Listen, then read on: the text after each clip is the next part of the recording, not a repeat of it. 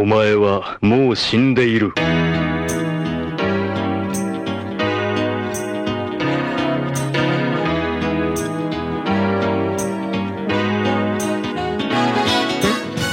Sejam bem-vindos a mais um Nani, sempre com o melhor e o pior dos animes pra você. Eu sou o Diogo Andrade e alguns vivem, alguns morrem no caminho do samurai. Aqui é o Davi Silva, editor do Nani. Se não vier na maciota, é melhor sair daqui. Caralho. Olha, Não, aí tá foda. Aí, Não, a gente pô, tem que- aí, não, a não, gente não, tem que ó. proibir ele de usar É por o isso que- dele não, não. Na, na introdução. É por isso que atrasa. É por isso que atrasa a publicação. Fica fazendo essas palhaçadas. Tá vendo? Aqui é o Ramsed procurando um samurai com cheiro de margaridas. Aqui é o Samurai Sem Mestre, Bruno Garofalo, e girassol não tem cheiro. Por isso que eu tô atrás Sim, Por isso que eu tô atrás das margaridas. Mas pera aí, é margarido ou é girassol? Não, não, Não, tem cheiro, mano. É girassol. É girassol. É tem cheiro. girassol, é sim, Otaku. Olha, você já sabe, abril é o mês do samurai no Nani, Otaku. Isso mesmo. Como dia 24 de abril foi o dia do samurai, nós vamos fechar esse magnífico mês com chave de ouro. Por isso, estamos aqui hoje para falar de um dos maiores animes de samurai de todos os tempos, Otaku. Samurai Champloo. Isso mesmo. Vamos falar desse clássico aqui hoje, da história do Mugen, do Jin e da Fu em busca do samurai que cheira girassóis ou margaridas. Você escolhe, e da- mas vai ser daquele jeito que só o Nani traz pra você, Otaku. Então o episódio hoje tá imperdível, imperdível. Vem com a gente. E óbvio, para nos ajudar nessa gigantesca tarefa, nós temos aqui hoje o querido Bruno Garofalo. Bruno, que já é de casa, né, Bruno? Manda um oi aí pro pessoal do Nani. Pois é, salve pessoal do Nani, ouvintes, nossos queridos amigos do grupo. É um prazer inenarrável estar aqui com vocês hoje, porque que para quem conhece a história do homem aí, né? Eu azucrinei todos eles desde o começo do Nani pra participar desse episódio. Finalmente esse momento chegou e eu gosto de dizer que existem dois Brunos, né? Um antes do Samurai Champloo e um depois. Caraca. É Que sério? isso, o negócio é, É sério! Esse anime mudou minha vida completamente, cara. Não, mas assim, o Samurai Champloo, ele é um episódio que a gente sempre quis fazer aqui no Nani, isso tem que ficar registrado, né? E esse momento, obviamente, o mês do samurai está proporcionando isso a todos nós. O que seria do Nani sem o mês do samurai, não é verdade, Davi? É verdade, é verdade. E ano Então, que vem assim- vai ter de novo. Ano que vem vocês têm que se virar aí pra arrumar a pauta. Eu não sei se tem anime de samurai o suficiente, né? Mas a gente vai fazer, nem que seja um especial no dia 24. Mas ó, antes da gente começar a discussão aqui sobre Samurai Champloo, que que é, você já sentiu, né, Otaku, que o bicho vai pegar aqui hoje. Eu quero saber, vocês gostam de hip hop? Vocês sabem dançar break? Porra! Cara, quando eu falo que mudou minha vida, não é sacanagem, é porque Samurai Champloo ele definiu o meu gosto musical até hoje, desde que eu tinha, sei lá, uns 15 anos. E, cara, hip hop é a parada que eu mais escuto hoje em dia. Por causa Uhum. de Samurai Champloo? Sim, sim, eu vou contar. Deixa eu não vou queimar a pauta agora, não. Deixa, daqui a pouco eu conto direito. Caralho, Mas é essa isso foi a resposta é mais aí. nerdola possível. Mas, mas é verdade, cara, é verdade. Não, sem, sem julgamentos. né? Mas é muito nerd essa tua resposta. Ué. E vocês, cara? Davi e Rami. Pô, eu, eu não, não tenho o costume de ouvir hip hop. E eu até gostaria, mas eu não sei por onde começar. Eu tentei começar por algum. de algum jeito, sei lá, tipo Tupac, essas paradas assim, os caras mais famosos. Mas é uma parada que não me pegou. E eu não sei porquê. Eu vou mas te mandar não- um, uns hip hops que tem uns samples de Kung Fu que tu vai se amarrar, mano. tipo Wu-Tang Clan, essas coisas assim. manda aí. É bom, é bom. Tem na minha Ah, Não, bom playlist. demais. Na minha playlist tem. Eu, eu Tu curto, ouve, eu Rami, curto, então? mas- eu curto, eu curto. Mas dançar break, não. Mas eu É, isso aí acho mim- bonito a galera dançando. Tá além é das minhas capacidades isso aí também. Mas é legal demais. É. Cara, então, eu vou confessar uma coisa aqui. Eu tive Caraca, uma fase dança break, muito... dança break, dança Não, não break. fala pra não mim. danço break não, não danço break não. Porra. Mas eu andava com os caras que dançavam e tudo mais. Mas eu tive uma fase muito, muito hip hop, assim, muito mesmo, de fazer rima e tudo, assim. Quase participar daquelas batalhas, assim, de freestyle e tal. Metia a viseira, não- viseira pra trás? Não, não, Assim? não, não.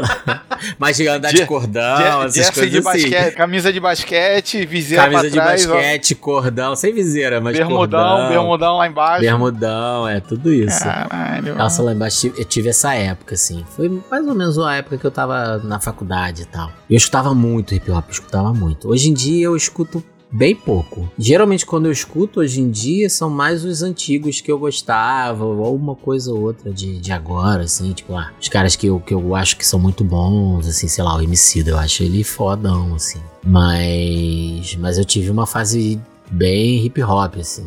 E casou também com uma fase de anime. Então, Samurai Champloo, da primeira vez que eu assisti, explodiu minha cabeça. Né? E a gente vai, discutir um pouquinho sobre isso aqui hoje. Certo? Davi, tu não dança break, não? Não danço break, infelizmente. Você dança alguma coisa, Davi? Não. A dança das mas lâminas eu- do Davi. Danço das lâminas. É, pô, achei que tu tivesse o estilo Fakashi, tipo um, flamenco, combinaria com, Não. com, a, com as skills de um Fakashi, tu não acha? não? Mas eu, eu também já andei com a galera que, na época que de jo- jogar RPG, eu tinha uma galera que jogava RPG e, e dançava break. Mas eu só passei a parte do núcleo do RPG. Não tinha essa, inter... essa outra Não, interseção, não. né? Não tinha. Entendi. É. Não, assim, eu, eu acho que hoje em dia talvez o, o hip hop esteja até mais difundido do que era antigamente, né? Mas eu não sei se o break é tanto. É, tinha um papo aí que ia virar esporte olímpico, né? Não, Break? vai ser, vai ser, vai ser. É. É Vai mesmo? ser. É Paris sério? vai ter. Não, não vai tô, ter em não Paris. tô, Vai ter mesmo. tô zoando, não. Eu quero saber Vai- mesmo a parada. Vai, vai ter acho. em Paris, vai ter, pô. Ih, que maneiro. Eu Não sei se é, é um esporte olímpico. Não sei, não sabia nem que era esporte dança break. Mas se o Comitê Olímpico julga assim, quem sou eu pra dizer que não é, não é verdade? É igual o skate, pô. O skate apareceu aí agora na última, né? Tem boatos que no ano que vem já vai ter. Porra, sinistro. Esse eu vou querer ver. Muito bom, muito bom. Então, antes da gente continuar, eu queria lembrar ao querido Otaku que está no ar o Apoia-se do Nani e que você já pode nos ajudar a fazer um programa cada vez melhor a partir de míseros 5 reais, Otaku. Então vai lá, deixa um cascalhinho que o Davi promete que quanto mais vocês apoiarem, mais recursos vai ter nessa mesa de botãozinho dele aí. Verdade, verdade. Aqui, Né? hoje tá aqui, ó. Eu tava Semana pensando, será que não vai ter o Djavan em nenhum momento desse episódio? Não é Não, mês possível. samurai é o mês do É. Javan, pô. É, porra. Tem que ser. Semana passada eu tive um problema técnico, mas hoje tá aí, ó. Será que um dia a gente vai conseguir convidar o Djavan pra participar aqui do mês do Samurai do? Aí a gente. Cara, se a gente conseguisse o Djavan aqui e um link direto da cadeia com um Witzel, que até lá já vai estar preso. pra, ele, pra ele contar pra gente em primeira mão o porquê do dia do samurai. A- ainda que eu tenha absoluta certeza que a história é a que a gente contou aqui no primeiro episódio de que Witzel é otaku. Isso é um fato, né? Eu tenho um amigo que é servidor público do estado do Rio e ele tava falando, é, a gente tava conversando sobre essa história do mês do samurai, né? E ele tava falando que eles estavam, a categoria dele tava brigando por um reajuste salarial há anos, assim. E os caras não discutiam, meio que deixava a pauta de lado, assim, mas aprovaram o mês do samurai. Prioridades, pô. Prioridades, pô.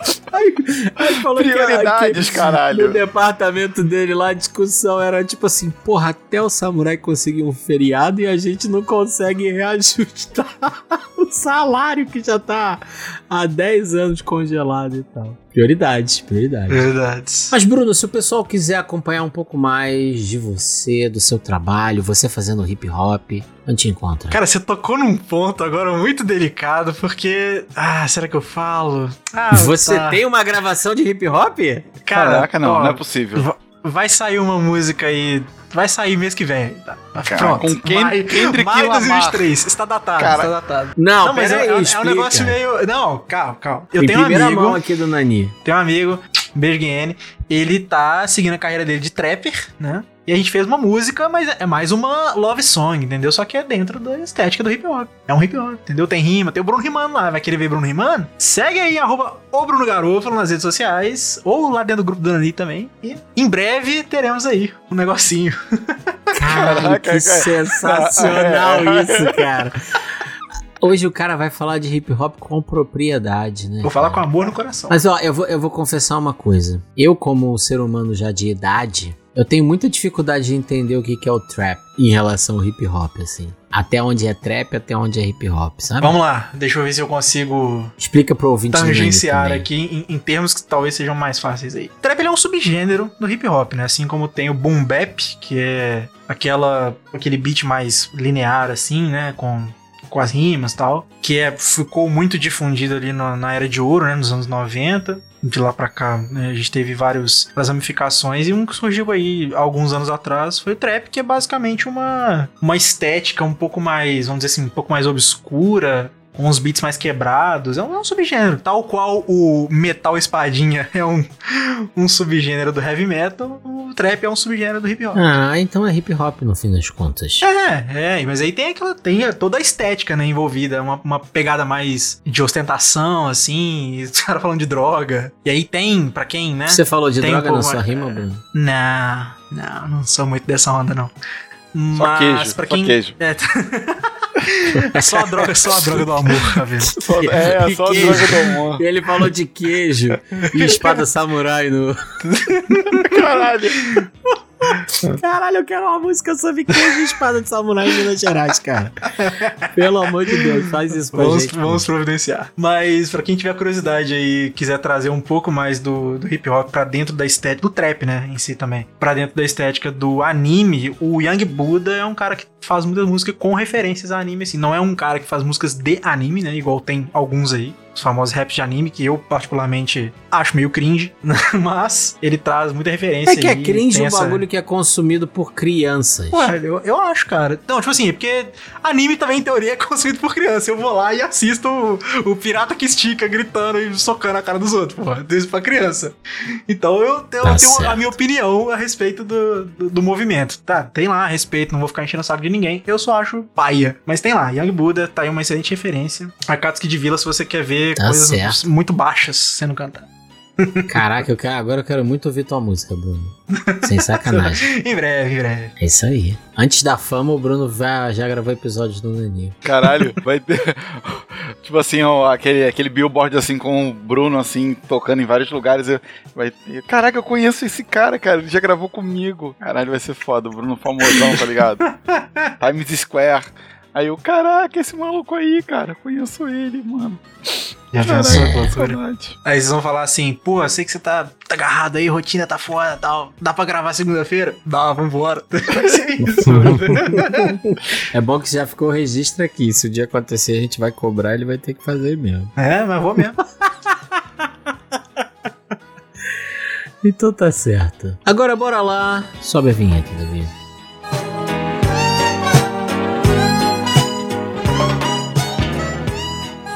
Nani! O mês do samurai. Sejam bem-vindos, mas venham na maciota, tá certo?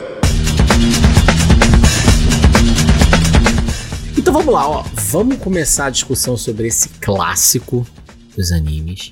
Eu quero saber dos senhores. Pra começar aqui, pé na porta. Samurai Champloo é o maior anime de samurai de todos os tempos, na opinião dos senhores? Sim. Sim, sim. É isso, acabou o episódio. Cara, mas é. Porque. é, é, Bom, vamos lá. Por que que eu acho? Porque, cara, eu acho que ele, tem tudo que um, um- bom anime de, de samurai deve ter, né? Que não é exagero.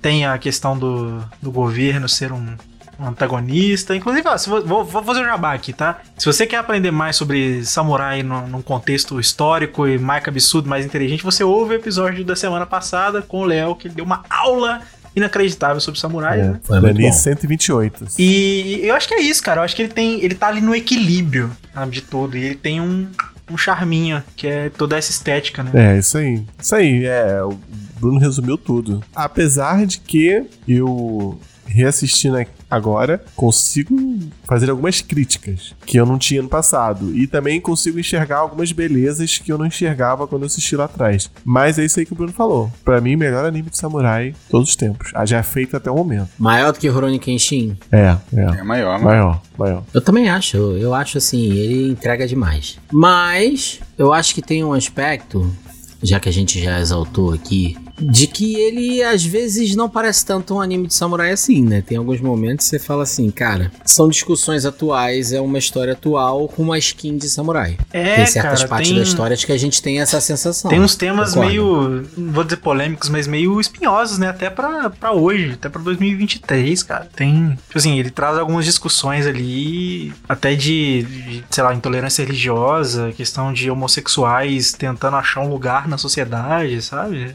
Lá dentro, né? Hoje eles têm, lógico. Mas, né, e tipo assim, são coisas que as pessoas hoje estão quebrando a cabeça e, e jogando ódio em cima, sabe? Não, é, com certeza isso, mas tem um aspecto que é assim: você olha e você fala assim, ah, naquele momento isso não seria lidado dessa maneira. É, né? Naquele período histórico, isso não seria dessa forma. É, eu tenho essa impressão com algumas partes. assim. É porque eu acho que uma, uma característica muito forte do anime como um todo é a questão dele ter muitos anacronismos, né? Então, você tem É, tanto, exato. tanto em parte técnica, que é a questão, por exemplo, de ter as transições dentro do episódio, né? Quando você vai de um núcleo pra outro serem com o Scratch, né? Que é aquele. Então, com o DJ fazendo, né? Não. E às vezes te mostrando cenas da Da atualidade. atualidade, Né? é. Ou pelo menos da atualidade quando o anime foi lançado. E aí volta pro passado. Cara, né? isso aí é sensacional. E aí tem, tipo, várias coisas, assim, vários. Tem o tipo de. acho que a gente vai falar disso mais pra frente, mas aquele episódio lá que tem as pichações, grafite, né? Cara, aquilo ali, tipo assim, a estética é 100% começo dos anos 2000 ali, sabe? É, total. E, e assim, tá, tá inserido lá. Então acho que tanto nessa parte estética quanto na parte narrativa também, né? De, de- é como se fosse, igual você fala mesmo, é é a skin do samurai, só que com uma, uma história muito atual, assim, muito. É, com, com dilemas muito atuais, né? É por isso que assim, eu acho que se o otaku é, tá procurando um anime que tenha uma certa acurácia histórica, que vai te mostrar, retratar exatamente como era o Japão daquele período. Eu não sei se o Samurai Champloo Não. é pra essa pessoa. Não é, não é. É, eu creio que não Né? também. Mas se você quiser se divertir, Não é. aí você vai É. assiste Samurai Champloo. Não, É. cara, se você quiser uma obra de arte que vai explodir sua cabeça de tão foda, Exatamente. aí o Samurai Champloo é pra você. É isso, perfeito. Isso aí. né? Porque eu acho que assim, o tema é samurai, mas se fosse, sei lá, cavaleiro medieval, sabe? Se fosse kung fu, encaixaria com essa linguagem que ele te mostra ali, eu acho que encaixaria muito bem também, é muito Ah, disruptivo assim, no Cara, sentido e- eu digo mais, eu digo mais. É, assim, é até um pouco de covardia comparar o Samurai Champloo com outros animes, assim, porque de samurai ou até outros animes, porque ele tem um combo de personagens que é muito foda, é muito impressionante é muito como foda. os personagens eles estão encaixados ali ou então, ou então estão fora do tempo, mas mesmo assim estão encaixados naquele episódio, naquela história, cara. É incrível, é incrível, é incrível. Não, não só os três principais, como o- os, os NPCs, né? Como é? Sim, de cara, apoio, sim, né? Os coadjuvantes, o apoio, isso. todo, isso. todo mundo ali, cara, todo mundo ali. É incrível isso, é incrível. E tem essa coisa que, beleza, ele, a- o objetivo dele não é ter uma precisão histórica, né? Esse é um fato. Mas tem, ainda que em alguns momentos, né, é só essa skin samurai, em outros tem uma precisão tão grande que você fala assim, cara, com certeza essa parada era assim, né? Do jeito que tá sendo retratada ali. Então ele consegue misturar esses dois elementos, assim, de ter essa liberdade narrativa de contar a história que ele quer, de trazer esses elementos atuais pra. Não sei se qual é o objetivo dele, se também é se conectar com quem tá ouvindo ou é simplesmente trazer essa linguagem, né, que dialoga. Mas também tem outras cenas que são, assim, perfeitas do ponto de vista de precisão e tal, de de retratar aquele momento. E eu acho que o Samurai Champloo tem um- uma camada mais profunda, é, que eu imagino que tenha sido o objetivo do autor, e que eu acho isso muito, muito, muito foda mesmo. Que é, por exemplo, você pega a sociedade japonesa, até aqui no Brasil a gente pode traçar esse paralelo. Você tá andando na rua onde você mora, você tem noção qual é a história daquela rua? O que, que já aconteceu Não. naquela rua? Ah, isso é muito foda. Nem do seu bairro, nem da sua cidade, você às vezes tem essa noção. É, então, e, e aí quando ele faz essas idas e voltas, a sensação que eu tenho é essa. Tipo assim, porra, essa rua aqui da cidade X, pô, há 200 anos atrás teve uma batalha aqui de samurais. Então, essa conexão entre o momento presente com a história é uma, é uma camada ali que não fica nem tão explícita assim. Ele usa mais isso como um recurso estético, mas que na minha cabeça ele certamente pensou nisso. Eu acho muito foda, né? De você, porra, esse momento, esse lugar que eu tô aqui hoje, o que, que já aconteceu exatamente nesse ponto aqui ao longo da história? Então, é, é essas idas e vindas é como se ele condensasse todos esses, o presente e o passado num lugar só, assim, né? Eu acho isso muito, muito foda como um recurso narrativo. É muito maneiro isso. Cara, eu acho que isso, esse pedacinho que você falou agora de condensar o presente e o passado, isso é meio que um subtexto durante a obra também, sabe? Que eles estão, tipo, o tempo todo. Total, por exemplo, esse, esse episódio que você comentou do grafite, ele é completamente isso, assim. É, e... Ele traz uma atividade que é totalmente moderna e ele bota, é, ele pega essa liberdade criativa de, de colocar ela num contexto histórico, entende? Uhum. A gente falou no episódio anterior, né, no 128, o Léo falou do samurai também ser um cara bom da caligrafia, né?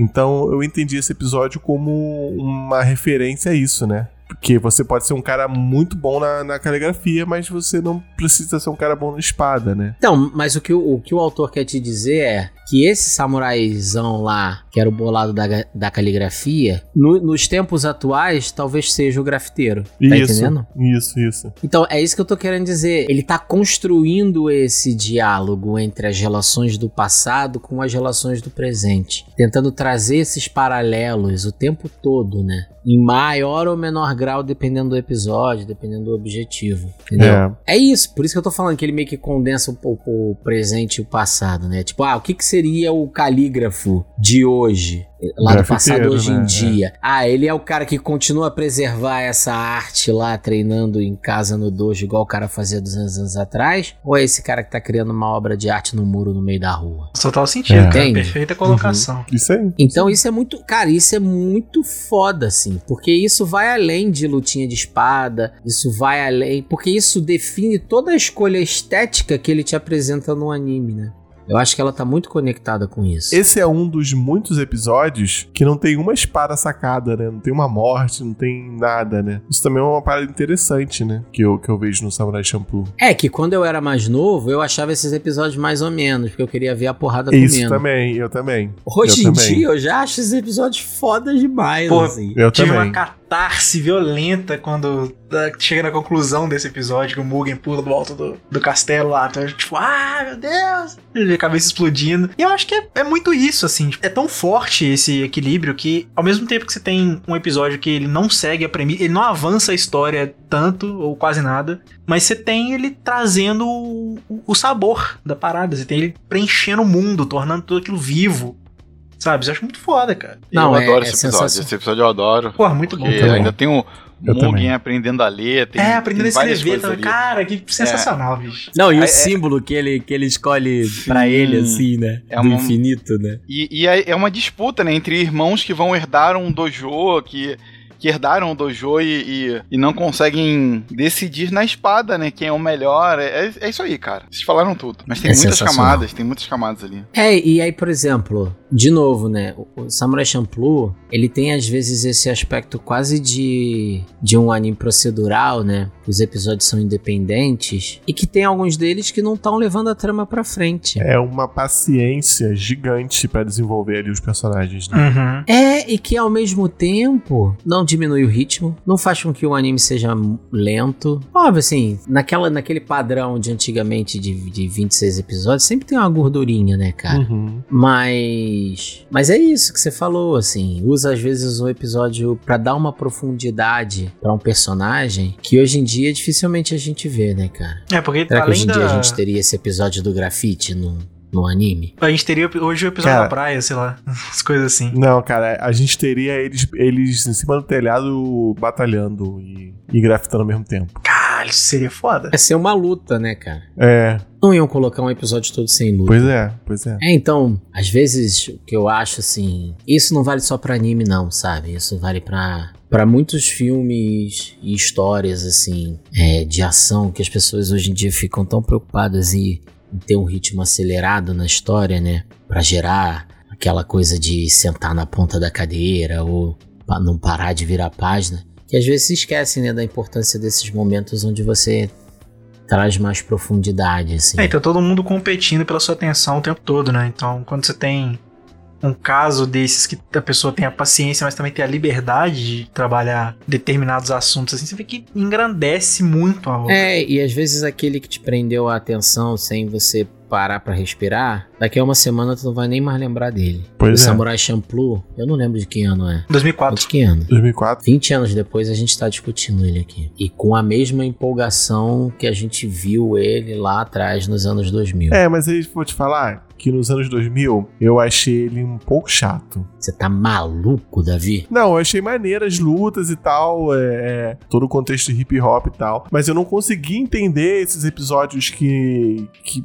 na minha cabeça lá atrás não aconteceu nada. Pra mim, Pareciam, assim, é, tirando- eles pareciam meio desconectados do restante da história, né? É, então, aí eu achava esses episódios chatos, por exemplo. Eu te entendo, eu te entendo. Mas te agora, entendo. assistindo agora, até o final, mas aí mas a gente fala mais pra frente, mas até o final, pra mim, mudou totalmente assistindo agora. É, e é uma coisa que a gente tava discutindo em off é que quanto mais você vai envelhecendo, né? Mais bagagem você vai ganhando, mais contexto você vai ganhando. E aí você vê que essas coisas passam a fazer sentido. Às vezes até mais do Uhum. que a, a busca principal em si, que também eu acho que a gente vai acabar falando aí. É, sim. Então, sim. mas aí sobre isso eu tenho uma pergunta pra vocês. Vocês gostam da busca dos personagens e como essa narrativa ela vai sendo desenvolvida? Cara, eu gosto, ma- mas tem um detalhe aí. Eu acho que funciona, a narrativa funciona, a busca funciona, na verdade, porque esses personagens se envolveram em um momento certo, assim. Eu acho que tudo se encaixou para que a busca funcionasse, né? Essa busca que, na verdade, no final,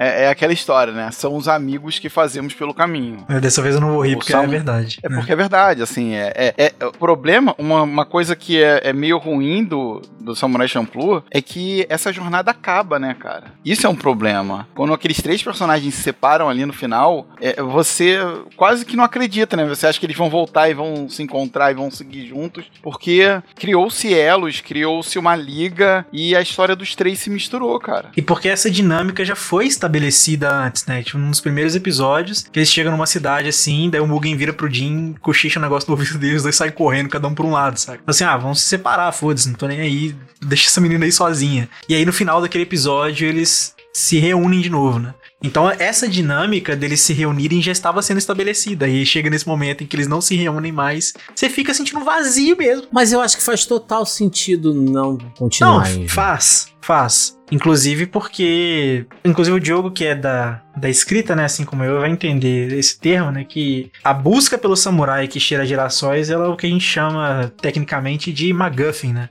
Que é aquele objetivo é, que os personagens perseguem sem nenhuma justificativa. É só porque eles têm que perseguir, eles têm que alcançar esse objetivo. E isso é o que Não, teoricamente a Fu teria, é, então, né, a Fu, mas objetivo. eu tenho uma crítica sobre ela que eu vou dizer no momento certo, mas Sim. assim, então, a partir do momento em que esse objetivo é atingido, a gente tem o fechamento desse ciclo e pra continuar a partir daí, a gente teria duas opções e uma delas é a separação, né? Uma delas é o porque é, é como a vida acontece, né? Como a vida acontece. Às vezes a gente tá vivendo uma fase muito boa e, e a gente tá, sei lá, gravando um podcast toda semana e vai chegar um dia que vai ser o último e, e a vida vai seguir a partir daí, né? Não, e, e assim, convenhamos, é a melhor opção ali pra narrativa. É, Porque se, se você para pra pensar, imaginar os três vão continuar a aventura juntos e tal. Eu acho que perde um pouco a força da- dessa trajetória que eles tiveram até ali, sabe? Não, com certeza. Entendeu? Se até Pokémon terminou assim agora, né? Chegou numa conclusão, chegou num, num fim. Eu acho que é mais do que justo, porque, cara, é, é aproximar da realidade mesmo, assim. Na vida real, as coisas não- Quebra um não pouco vão a expectativa. Eu acho que existia essa expectativa de que eles continua- continuassem juntos. Quebra um pouco essa expectativa. Mas ao mesmo tempo, eu acho que do ponto de vista narrativo é a melhor opção, sabe? Não sei se vocês concordam. Vocês gostariam que eles continuassem juntos? ou Ah, no meu coração, eles ficaram um ano separados depois se encontraram de novo. Encontraram de novo. né? É, O Mugen fez um churrasco, chamou ele. pois é, pois é. Duvido, Ele, duvido. ele- Duvido, ele- ele não duvido. só fez o churrasco, ele escreveu os convites e enviou, né?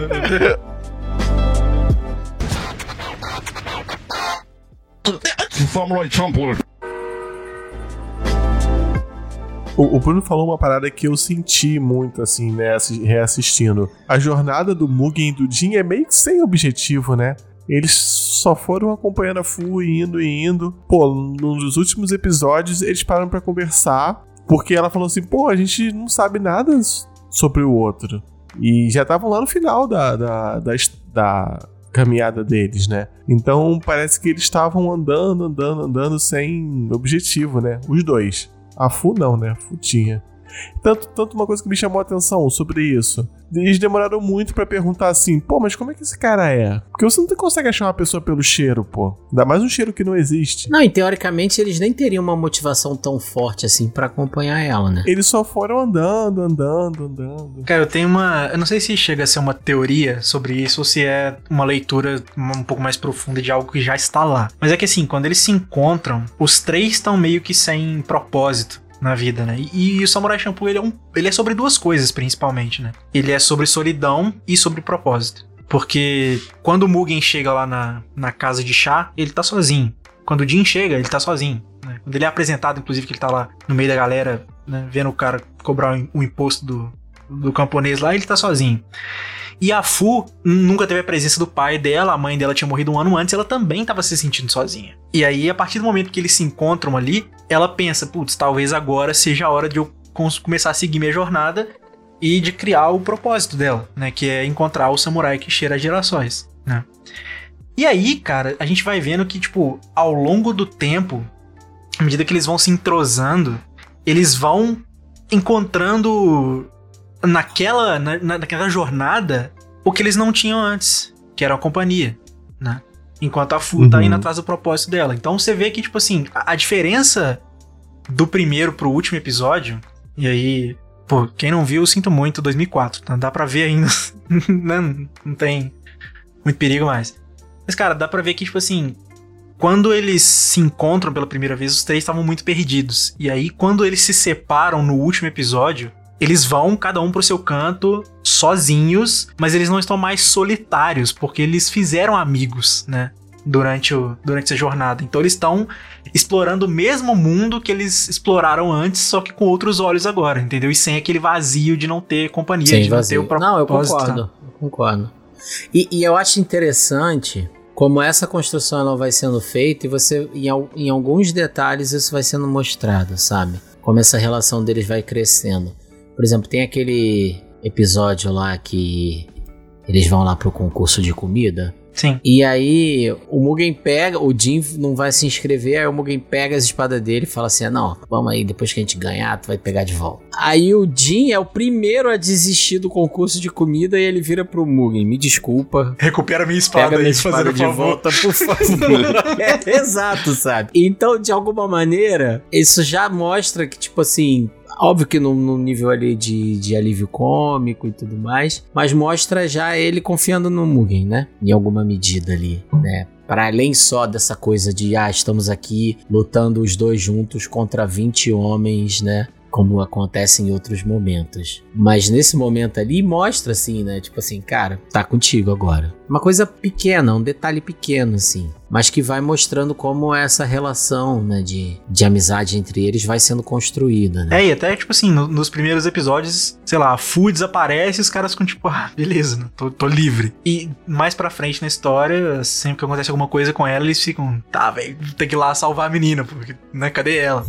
é, deu merda, é, né, vamos lá. É, é. E ela é meio que oposto, né, ela se preocupa com eles desde o, desde o começo, assim, tipo, no primeiro episódio ela já tá indo lá resgatar eles da, da prisão lá, porque ela já enxerga neles essa parada, essa companhia, né? Ela, ela é muito mais aberta. Todos os personagens então, são meio reservados, assim. Porque... Ela é muito aberta, sabe? Então ela já vê, pô, esses caras aí têm a chave para eu chegar no meu objetivo. Então ela já se permite mais, assim. Então, mas aí ali não é ainda uma preocupação genuína, é um interesse. É. Mais pra frente, isso se torna uma preocupação genuína com eles. Vai, já sim, de, sim. O, o, interesse já fica um pouco de lado, óbvio que assim, ainda tá ali em algum nível, mas é muito mais a preocupação no sentido deles estarem bem bem, né? De nada ter acontecido e tal. É. Então até essa relação dela com eles vai se modificando. No, no começo ela, ela vê os dois como uma ferramenta para ela chegar no objetivo dela. Ah, eles são fortes, eles podem me levar até lá. Porque ela tá lá na casa de chá quando acontece a merdalhada toda. É bacana ver essa evolução dos personagens, assim. Pô, é uma evolução sutil, assim, né? É, Porque nos detalhes, ele, né? É, eles não ficam te jogando na cara, mas Mas é bacana, é bacana. Não, é sutil. Não, e até, por exemplo, o Jim, que era um personagem super rígido, ele vai também ficando menos rígido, né? Não, é sutil e não acontece assim. Eu falo sobre jogar assim. Jogar na. Cara, termina o primeiro episódio você não sabe nada sobre aqueles personagens. Você ainda não sabe. Você Mas só você sabe já que- adora eles por algum motivo. É, você só sabe que um luta luta um estilo mais reto, né?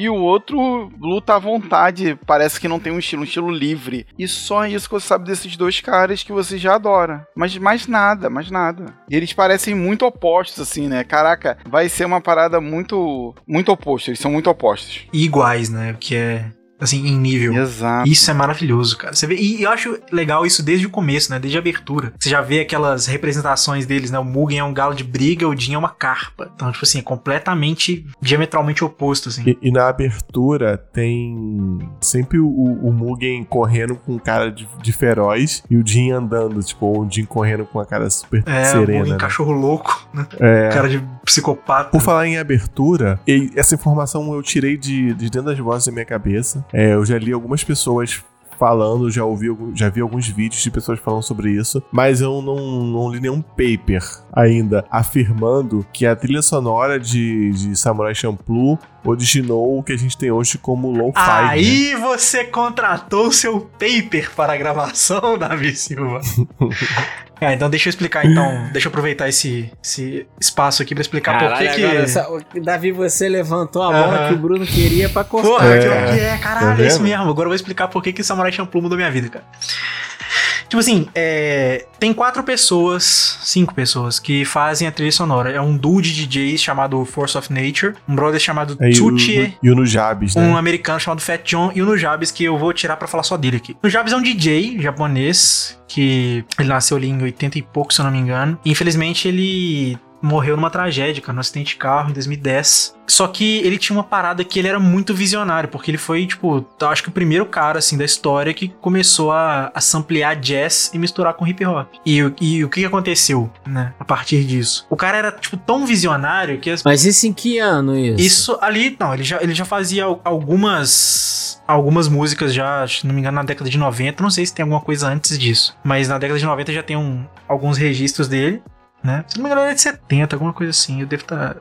mas ele já era, tipo, já, era, já atuava assim no final da década de 90. E aí ele foi chamado pra fazer essa trilha, pra ter esse- essa, essa estética de, de misturar o, o hip hop com uma coisa mais diferente, né? Que muitas vezes era o jazz. E, e provavelmente deve ter tido uma conexão aí. Shinichiro Watanabe deve ter pensado assim: putz, já fiz o meu coisa com, com jazz aqui, mas pô, tem esse cara que faz esse trampo inacreditável aqui. Que realmente estava muito à frente do tempo. E aí o pessoal começou, tipo, depois que ele morreu assim, a parada meio que ganhou uma dimensão gigante. Daí as pessoas começaram a fazer e replicar, tentar replicar o que ele fazia. Que é pegar é, o- os samples, né, de, de jazz ou de outras músicas mais calminhas, assim, misturar com hip hop. E aí, depois de, de muito, de muita aglutinação cultural, a gente chegou no que hoje é o lo-fi hip hop. Então a gente pode dizer que o Nujabes é o pai do lo-fi. Pode afirmar? Com Podemos certeza? afirmar. Se você tá falando, acredito. Podemos afirmar. Caraca, que foda. Isso é sensacional. Tanto que na, no background do Nani, na trilha de fundo, que você deve estar ouvindo agora, eu misturo trilhas, eu misturo lo-fi hip hop de, sei lá, Jujutsu e outros animes assim, com trilha sonora de Samurai Champloo. E você não sabe a diferença, você não sabe. Não, não, dá, não dá uma quebrada. É porque é daí que de- veio. no- não é? Irado. Você não estranha quando sai um lo-fi Evangelion e entra um lo-fi Samurai Champloo. Não, e a, trilha, e a trilha sonora de Samurai Champloo, de uma maneira geral, ela é muito fora da caixinha, principalmente pra época. Assim. Exatamente, cara. E você também não estranha quando você tá vendo o Mugen, tipo, completamente cachorro louco, sabe? Fazendo todo tipo de É. acrobacia e o hip hop estourando no, no- no seu ouvido, sabe? Eu não, você não É, acha e aquela estranho. abertura, a abertura é linda Porra, demais, é né? muito foda, cara. Muito foda. Inclusive o cara que canta Caraca. ela, que é o Shingo Chu, ele também canta uma das, a, a minha música favorita da vida, assim, que é a produção do Nujabes também. Então, cara, esse- Qual é a sua música favorita da chama vida? Love Sick. Também é do... Davi, bota aí na trilha também. Bota um pedacinho dela aí. Sick like theory of soul's resting in captivity. Positive life sacrifice what it is to be our history. Only a quarter of a century. Reality. Também é desses dois caras, do produção do Nujabes e vocal do Chu. Aí sim, hein? Cara, já que a gente tá falando da abertura, do Mugen e do Jin e do contraste entre eles, né? Que assim, convenhamos, esse contraste entre rivais é um clichêzão. Muito sério, o outro super doido. Um com a técnica toda limpa e o outro com a técnica aleatória. Esse é um clichê. Mas eles pegam esse clichê e eles casam de uma tal maneira uma série de fatores, incluindo esses que a gente já comentou aqui, né? Dessa profundidade que os personagens têm, de apesar deles estarem em opostos do espectro, ambos carregam é, essas questões pessoais que se conectam né, em algum nível. Eu tô falando tudo isso porque eu quero saber dos senhores agora, vocês têm que escolher Mugen ou Jin. Qual é o favorito de vocês? É difícil, hein? Difícil pra caralho. Eu já coloco aqui na mesa que eu acho quase impossível, assim. Porque se eu escolher um, eu vou ficar ressentido de não ter escolhido o outro. Isso é um fato. Se a gente for levar outras questões né, em consideração, questões que estão fora do, da narrativa, do, da construção do personagem ali, o Mugen ele vai ganhar pra mim por dois motivos. Primeiro porque ele tem a voz do Kazuya Nakai, que talvez é uma das vozes mais marcantes dos animes, né? O cara que faz o, Zoro. o cara que faz o Zoro, que faz o Date Masamune também, que foi mencionado aí no episódio da semana passada, de Sengoku Sim. Basara. E ele faz o Mugen, né? E também, cara, porque o, o Mugen, ele é o que mais chama atenção, assim. Tipo, ele é o que você não espera que vai vir de um samurai, ainda que seja um Ronin. Porque o Jin é um cara que você já viu 200 vezes um cara igual a ele. Ele é o, a- o ideal que você tem de um samurai. E o Mugen é a subversão disso. Então eu acho que pelo, pelo fator diferencial e pela voz dele que é maravilhosa, eu acho que eu fico com o Mugen, tranquilamente. Pô, ele mandou um tranquilamente, eu fico com o Mugen tranquilamente. Tranquilamente. Então, tranquilamente não. tranquilamente, não. não. Tranquilamente. Pra mim Mas- não dá, não. Ma- Mas eu fico com o Mugen porque hum, o Jin é um personagem que ele já tá pronto, né? Ele é. Apesar da gente ter comentado aqui que ele evolui e tal, todos evoluem, mas eu acho que a técnica do Jin não muda. E o Mugen, ele tem até um arquinho de treinamento que ele Sim, treina, sim. né? Que ele, ele aprende a escrever. Então eu gosto mais de ver essa evolução do Mugen do que do Jin, que quase não tem assim uma evolução é, significativa e- e grande. Quanto Mas, mas o que eu acho também legal, assim, porque isso também é, é o contraste, né? É, é. Enquanto- ah, por exemplo, a gente tem o episódio lá que o Mugen luta contra o cara do Kung Fu, que mostra um pouco isso, né? Do Mugen absorvendo um pouco da técnica do cara, né? Sim, sim. Então é por isso que eu fico com ele. É. Tem um pesar no coração. E tu, Rami? Só uma. Você falou disso agora, mas por acaso Mugen é talento nato e Jin é esforço? É isso mesmo? É Eu não. isso? Será? Ah, porque o, o, o Mugen é meio sem mestre, né, cara? É. E o Jin, ele treinou, tipo, a vida inteira. Tipo, ele- a única né? coisa que A ele fez inteira. durante a vida inteira foi treinar, sabe? Por isso que ele não tem amigo, por Então, ele mas, não... é mas ao mesmo tempo, se a gente pega assim, beleza, mesmo que a gente considere isso como uma premissa válida, o Jin continua acima do Mugen, né? A gente eu vê acho que isso. sim. A Eu gente vê sim. isso na luta do, do Mão de Deus. Não, sim, co- como é, Como artista espadachim. da espada. É, o Mugen é. O, desculpa, o Jin é. O Jin ainda Jin é o. é acima. É porque o Mugen tem uma parada, né, cara? Ele fez um contrato, né, cara? Ele não morre. Ele fez esse contrato aí que ele não morre. Que sapecada. Entendeu? Tem esse Igual, negócio. igual o cara do Blade, né? Ele deve ter aquela minhoca dentro dele também. Eu- é, ele não morre, ele não morre, né? Mas, cara, eu Ah, acho eu, que... Cara, eu vou, eu vou ficar com o Mugen também, cara. Mas, mas é, é, cara, mas não é tranquilo não, hein, cara. Não é tranquilo Pra não. mim é tranquilo. No meu coração É, tá eu tranquilo. não acho tranquilo. Mas sabe o que, que eu acho? Eu acho que os dois têm, tipo, 70-30, saca? Tipo, o o Jin tem 70% de esforço, 30% de talento, e o Mugen é o oposto. Só que, cara, quando você Ah, tem, não, tipo... sim, sim. Quando você tem um cara que tem um- muito talento, mas nenhum esforço, ele vai atingir um teto. Quando o cara tem um pouco de talento, ele tem muito esforço, ele vai varar esse teto fácil. Por isso que eu acho que o Jin, tipo, na espada, ele ainda é superior. Ainda que eles sejam um nível muito parecido. Samurai Champloo. Samurai Champloo. Samurai Champloo. Então eu vou, eu vou ser o oposto de vocês e eu vou ficar com o Jin. É, muito porque, assim, eu gosto de ver mais as lutas do Jin do que do Mugen. Eu acho que Hum, Não sei. é aquelas lutas de samurai clássica, assim, sabe? Não clássica porque é Samurai Champloo, né? Mas Ah. que se aproxima mais disso, né? Ou pelo menos tenta trazer. Aquela luta dele com o assassino na, na floresta, enquanto o Mugen tá lutando lá com um cara grandão. Eu acho sensacional aquilo ali. Que o cara é um assassino super treinado, sangue frio, aí vira pra ele. Sabe aqueles diálogos clássicos, assim? Samurai, Você é samuraizão. É. Samurai. É, você é melhor do que eu Aí, imaginava. aí, aí sai correndo. É. Aí os outros Se acompanham. Estivéssemos num dojo, se estivéssemos num dojo, era muito provável que eu não conseguisse vencê-lo. Sabe? Essas coisas É. assim. Eu me amarro, eu me amarro. Então eu acho que o, o, o Jin traz mais essa. Essa coisa das, das lutas de samurai do que o Mugen. né? O Hum, Mugen mas- é sempre o inesperado. Mas eu acho é que sempre. isso é só contra boss, né? Só con- porque contra Minionzinho sim, sim, sim. É, é só É, a eles- luta é igual, é. é. ele- Cortando, ele- cortando, cortando. É, sai, sai fatiando. A diferença é que o Mugen manda umas capoeiras lá e o Jin não manda. Sim. Mas fora isso, é a mesma coisa. Mas então, mas é porque nessas lutas que são mais chaves, eu gosto mais das lutas do Jin, porque elas. Assim, eu- eu vou falar uma coisa aqui, mas não é exatamente isso. Assim, elas são mais técnicas, entre aspas, que não é verdade, do que o- as do Mugen. Mas eu concordo com tudo que vocês falaram aqui em relação ao Mugen. Eu acho ele um personagem sensacional. Sensacional. Pô, tem um- uma coisa estética, né, do, do visual do Mugen. Aquela espada dele É maravilhosa, cara. A espada dele, cara, uma coisa que me pegou desde o começo, assim, é que a sandália dele, que é uma sandália teoricamente de madeira, né? O solado é de ferro porque ele sabe que ele vai usar aquela porra em batalha. É, isso aí. Sabe? Então ele sabe que em algum momento ele vai aparar uma espada com a sola do, da sandália, do tamanco, né? E tá lá isso, né? Então isso Ele é já uma- tá na malandragem.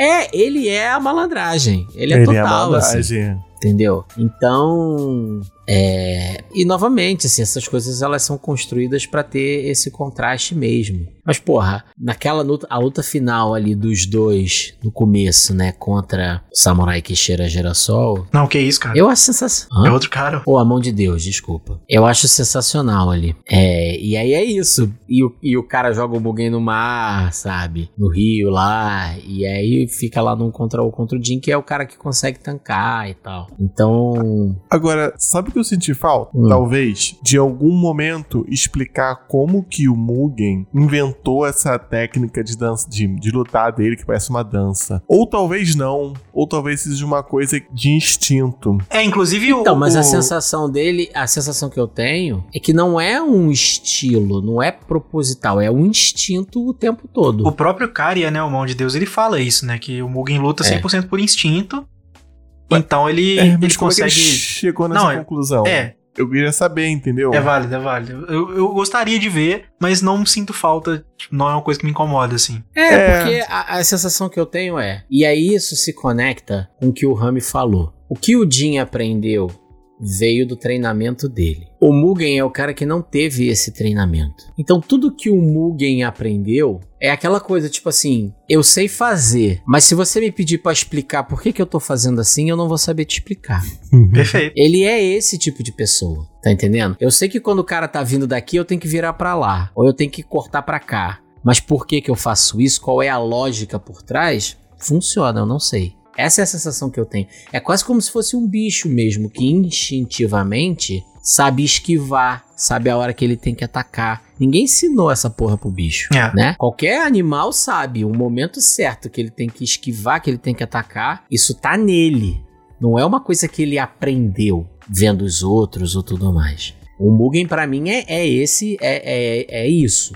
É, O instinto nele se manifesta dessa maneira. Ele sabe a hora que ele tem que esquivar, ele sabe a hora que ele tem que atacar. E aí ele vai do jeito dele, assim. Mas isso não quer dizer que ao longo do caminho ele também não foi absorvendo certas coisas, né? Eu acho que a luta lá contra o cara do Kung Fu mostra isso. Que o cara faz uma, uma postura lá, aí ele, a primeira coisa que ele fala assim, ele fala: Que porra de postura é essa? Porque ele Exatamente. nunca tinha visto um cara lutar daquela maneira, né? E, e aí, no momento seguinte, ele tá meio que emulando a postura do cara na batalha. Então, é um pouco disso, assim, pra mim. É esse instinto mais essa capacidade de absorção, sabe? E eu não diria nem que, que é uma coisa, um aprendizado totalmente racional, de que ele pega, entende, processa e reproduz. Não. É uma coisa meio que no instinto também, esse aprendizado dele, sabe? É, é isso, é muito oposto do outro, sabe? E tem um detalhe também que eu achei interessante observar agora nessa última vez que eu reassisti, foi que o aprendizado do Jin já estava lá, mas ele não tinha um motivo. E o Mugen, por mais que tivesse motivos, né, porque ele sempre quer ser o cara mais forte, né, sempre quer ser não derrotado, ele não tinha esse aprendizado. E aí, na luta contra o, o Karia, eles... O Karia fala pra ele assim, cara, você é um cara que, tipo assim, você só faz por instinto. Você, às vezes, você vai precisar ser mais estratégico se você quiser ganhar de mim aqui, velho. Só que ele não vai aplicar isso na luta contra esse cara, ele vai aplicar lá na frente. Ele fala assim: Tu tem cabeça pra pensar. ele manda dessa. Na moral, manda e, e- e enquanto É, isso. ele manda uma dessa. Ele fala assim: na arte marcial, você tem que usar o seu cérebro também. Na moral, é isso ele aí. mete essa. E aí ele vai usar isso lá na frente contra o, o- o camarada lá da, da foice, né? Da foice, foice. Enquanto o Jin já É. tinha na cabeça dele, o mestre dele falando assim: Cara, você é muito egoísta. Você só luta pra você mesmo e é por isso que você não consegue evoluir. E aí, o- a, a solução do arco dele é justamente essa: é fazer um sacrifício pra conseguir levar o cara. Isso é muito foda, né, cara? Porque, assim, mesmo com essas difer- diferenças, essas coisas, essas histórias, elas estão meio que conectadas, né? Demais. É, é full circle total ali. Cara, é- é uma obra-prima esta porra. Sim. É genial demais, cara. É É genial muito bom demais. mesmo. assim. E quanto mais a gente vai cavando, mais camadas a gente encontra, É. né, Jin? Qual o melhor momento do Jim pra vocês? Tirando a última batalha, eu acho que é ele contra a.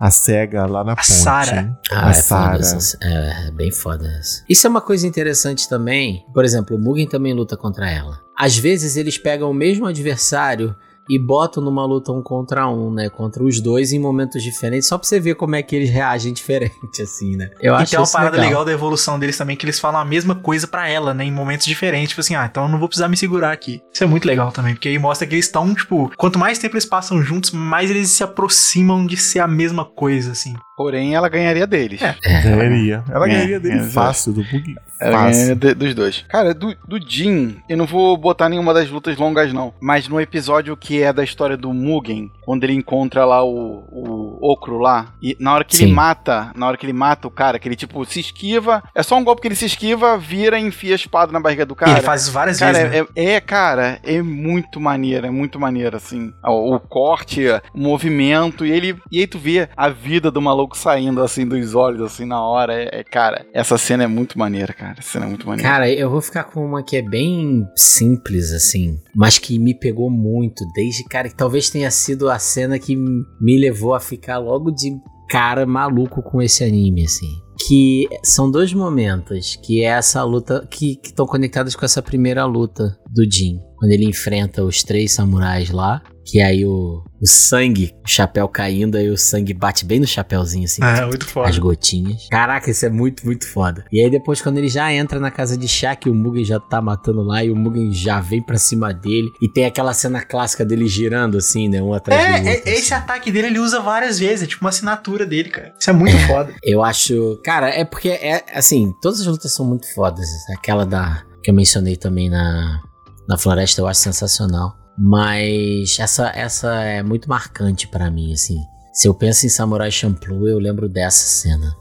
Eu vou, vou, vou chutar a estrutura aqui, porque meu momento favorito não é uma luta. O momento em si, eu acho que todo, todo aquele episódio que ele vai parar na, na lojinha de enguia lá, sem querer, e o cara bota ele pra trabalhar Episódio lá. 11. É, daí Episódio aí, a- 11. Ah, sim, Porra, sim, sim. Aí a moça Cara. para pra trocar uma ideia com ele e fala, véi, você não sabe cozinhar, né? Deixa eu fazer. A moça fica lá trabalhando com ele o dia Cara, inteiro. Esse episódio é foda pra caralho. Cara, Esse episódio pra- é muito Uma, foda. uma coisa que aconteceu comigo em todas as vezes, e eu já sei o que acontece, hein? Mas aconteceu comigo em todas as vezes que eu assisti Samurai Champloo. O Jin, pra mim, começa muito morno, mas ele cresce de uma forma inacreditável Sim. nesse episódio. Porque Sim. aí, tipo assim, Tem, ele, tem uma ele- cena nesse episódio, ele luta com a mão, cara, sem as katanas. Caraca, ele mete a porrada. Sim, Caraca. porra. Muito bom. Desculpa, Bruno, fala aí, fala aí, fala aí. Mas aí, cara, pra mim, o, o momento que ele realmente tem a evolução dele é que ele passa praticamente o dia todo em silêncio, assim, e, e, e trabalhando junto com a moça lá, e daí ele descobre, ah, eu vou trabalhar num bordel amanhã, que não sei o que, pagar a dívida do meu marido, que é viciado em jogo. E aí ele vai lá, porra, todo dia, e ele pega dinheiro emprestado com o Mugen, lá, o dinheiro que o Mugen ganhou lá pra comprar a mulher, e daí ele, ele chega e, tipo assim, não, só quero ficar de boa aqui, sentado e tal, vamos conversar. Cara, ele cresce tanto nesse momento, cara, puta que o pariu, pra ali ele tá se sentindo amado, cara, por mais que a mulher, tipo, sei lá, se fosse casada e, e- e, sei lá, fosse nunca mais olhar pra cara dele se ele não fosse atrás dela, ela, tipo, naquele momento ali, ela amou o cara, e ele sentiu, e Esse ele... episódio é foda. Porra, esse é episódio muito, é foda, foda. cara, muito É foda. muito foda. É. É muito foda.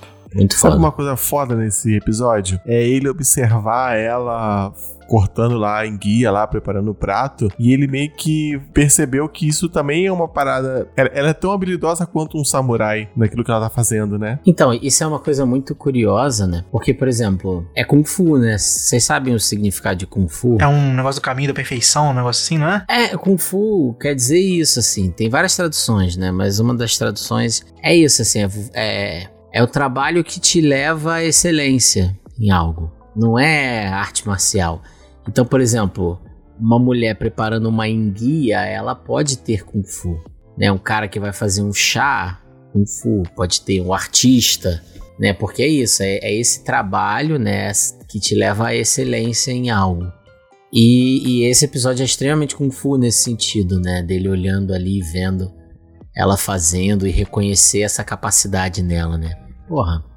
Que é o tipo de coisa que quando você é mulher que só tá olhando pra luta, você não tá nem aí, né? É. Pois é, era o que eu falei, né? Eu achava esse episódio, por exemplo, chato. Né? Eu queria ver o Jim cortando os outros, porra. Eu queria ver em guia. É. Não, sensacional. Do Mugen, qual é o episódio, fav- o momento favorito de vocês? Eu vou pular a parte do, do grafite, porque eu acho que alguém vai comentar. E vou ficar com um momento que me ganhou esse anime, que é logo a primeira luta do Mugen. Ali me pegou, me pegou. É, me, porra, ali me pegou. Não só, É. não só a luta, mas a atitude dele, cara. É, ele é muita é. atitude, ele é muito bravo, moleque. Ele é muito bravo. Não, e aí, agora eu não vou lembrar exatamente as palavras, né? Mas ele tá ali na expectativa que os caras do Yagyu iam chegar lá, né? Aí. Chega o Jin, não é Aí, aí chega o Jin, ele olha e fala assim: Você é um dos caras fortes lá que tá pra chegar aqui? Aí ele, ah, não, mas eu já matei os três. Aí ele então serve. Aí vai pra cima dele, é uma parada meio assim, não é? É. O diálogo é sensacional, cara. É muito. Cara, essa luta ali do começo. É, é também. eu- como eu escolhi a do Jin, vai ser essa do Muni também, porque. É um grande ganha de, momento cara, pros me dois, né? ganhou ali, cara. É, ele ganha, cara, ele ganha. Aí depois ele ainda vê o, o Jin numa, numa banheira quando o negócio tá pegando fogo. É, eu já tinha desmaiado, já tava maluco, já É, tava alucinando. exato.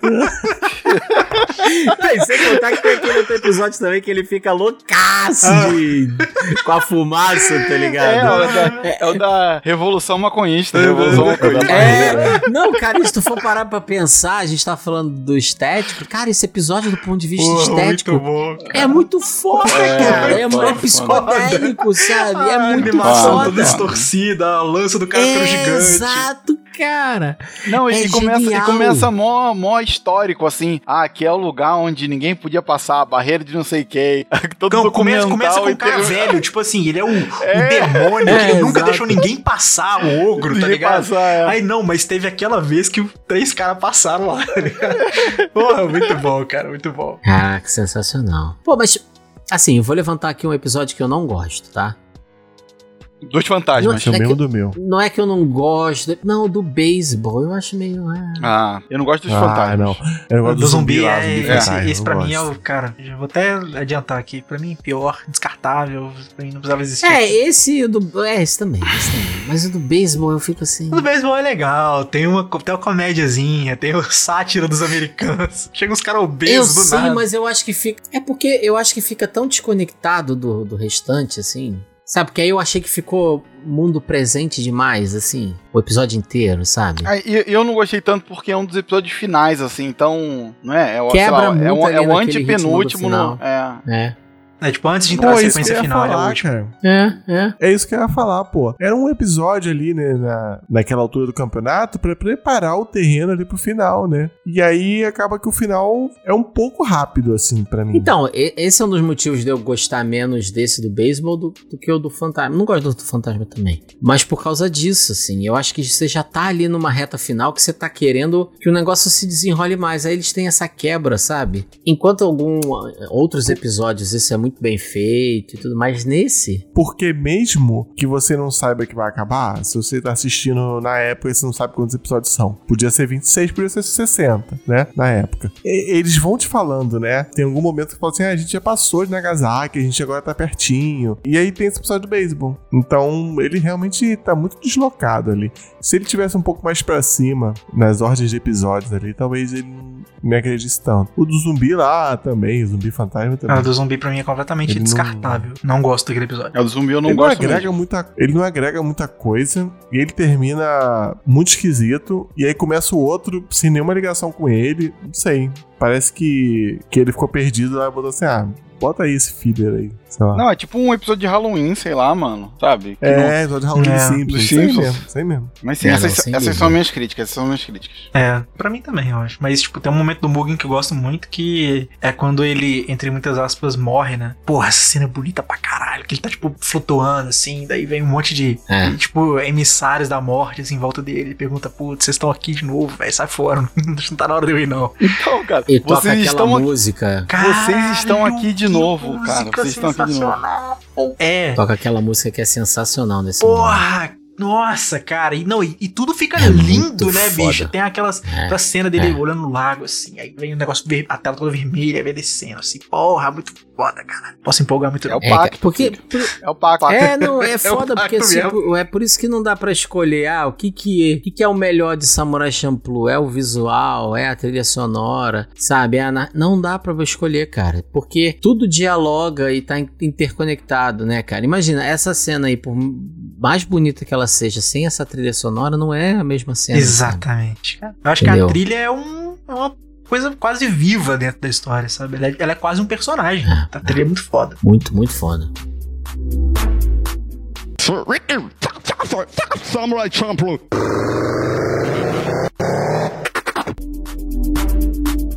O que mais? Tem alguns outros momentos que vocês acham que valem a pena mencionar, assim, que vocês acham fodão? Cara, eu senti um cheirinho de top 3 aqui, hein? Pra gente ser justo, Vamos lá, vamos lá.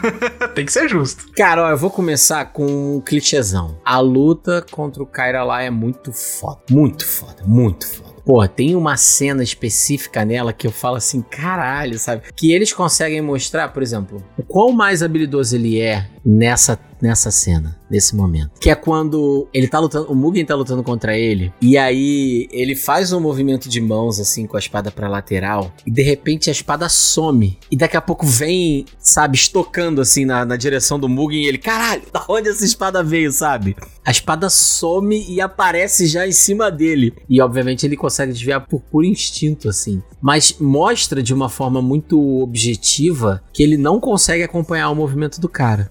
Eu acho isso genial, assim. Genial. Porque assim, Samurai Champloo, se o Otaku tá ouvindo a gente nunca assistiu, a gente tá falando tudo isso aqui, mas não tem um superpoder, né? Nada das habilidades ali se aproximam de algo que seria um poderzinho. Vocês concordam? É, o- no caso, o que mais se aproxima seria esse cara, só que ele é só muito rápido, muito habilidoso, né? É. É. E é sensacional a forma como acontece isso, assim, como ele te mostra. Porque em nenhum momento antes tinha aparecido algo do tipo, né? Então realmente parece que o cara tem uma habilidade sobre-humana. Porque a gente tá vendo pela perspectiva do Mugen. Eu acho genial essa cena.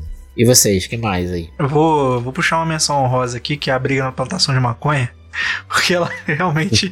Cara, aquela, aquela cena é, é uma sequência sensacional, cara. E tipo assim, o- eles estão lá presos, né? Daí o cara fala, pô, vou fazer uma, uma sacanagem aqui, foi mal. E bota fogo na parada e o fogo vai se alastrando e o fogo queima a plantação de maconha.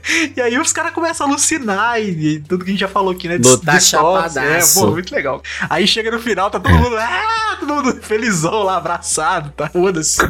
Cara, você tá menção rosa essa aí, mas pra meu terceiro lugar aqui seria o final. A despedida deles ali, eles, né, aquela sequência de créditos com eles, cada um seguindo seu caminho lá, isso pra mim é... Falei, porra, foi muito emocionante, cara. Quando eu assisti isso aí de novo, eu fiquei com o coração Sim. 100% partido, né, me sentindo vazio, mas entendendo, tipo assim, pô, o final, né, velho? É isso aí que vai acontecer, é inevitável que isso aconteça. Cara, E eu vou- vocês, eu vou, puxar, vou puxar uma aqui que é.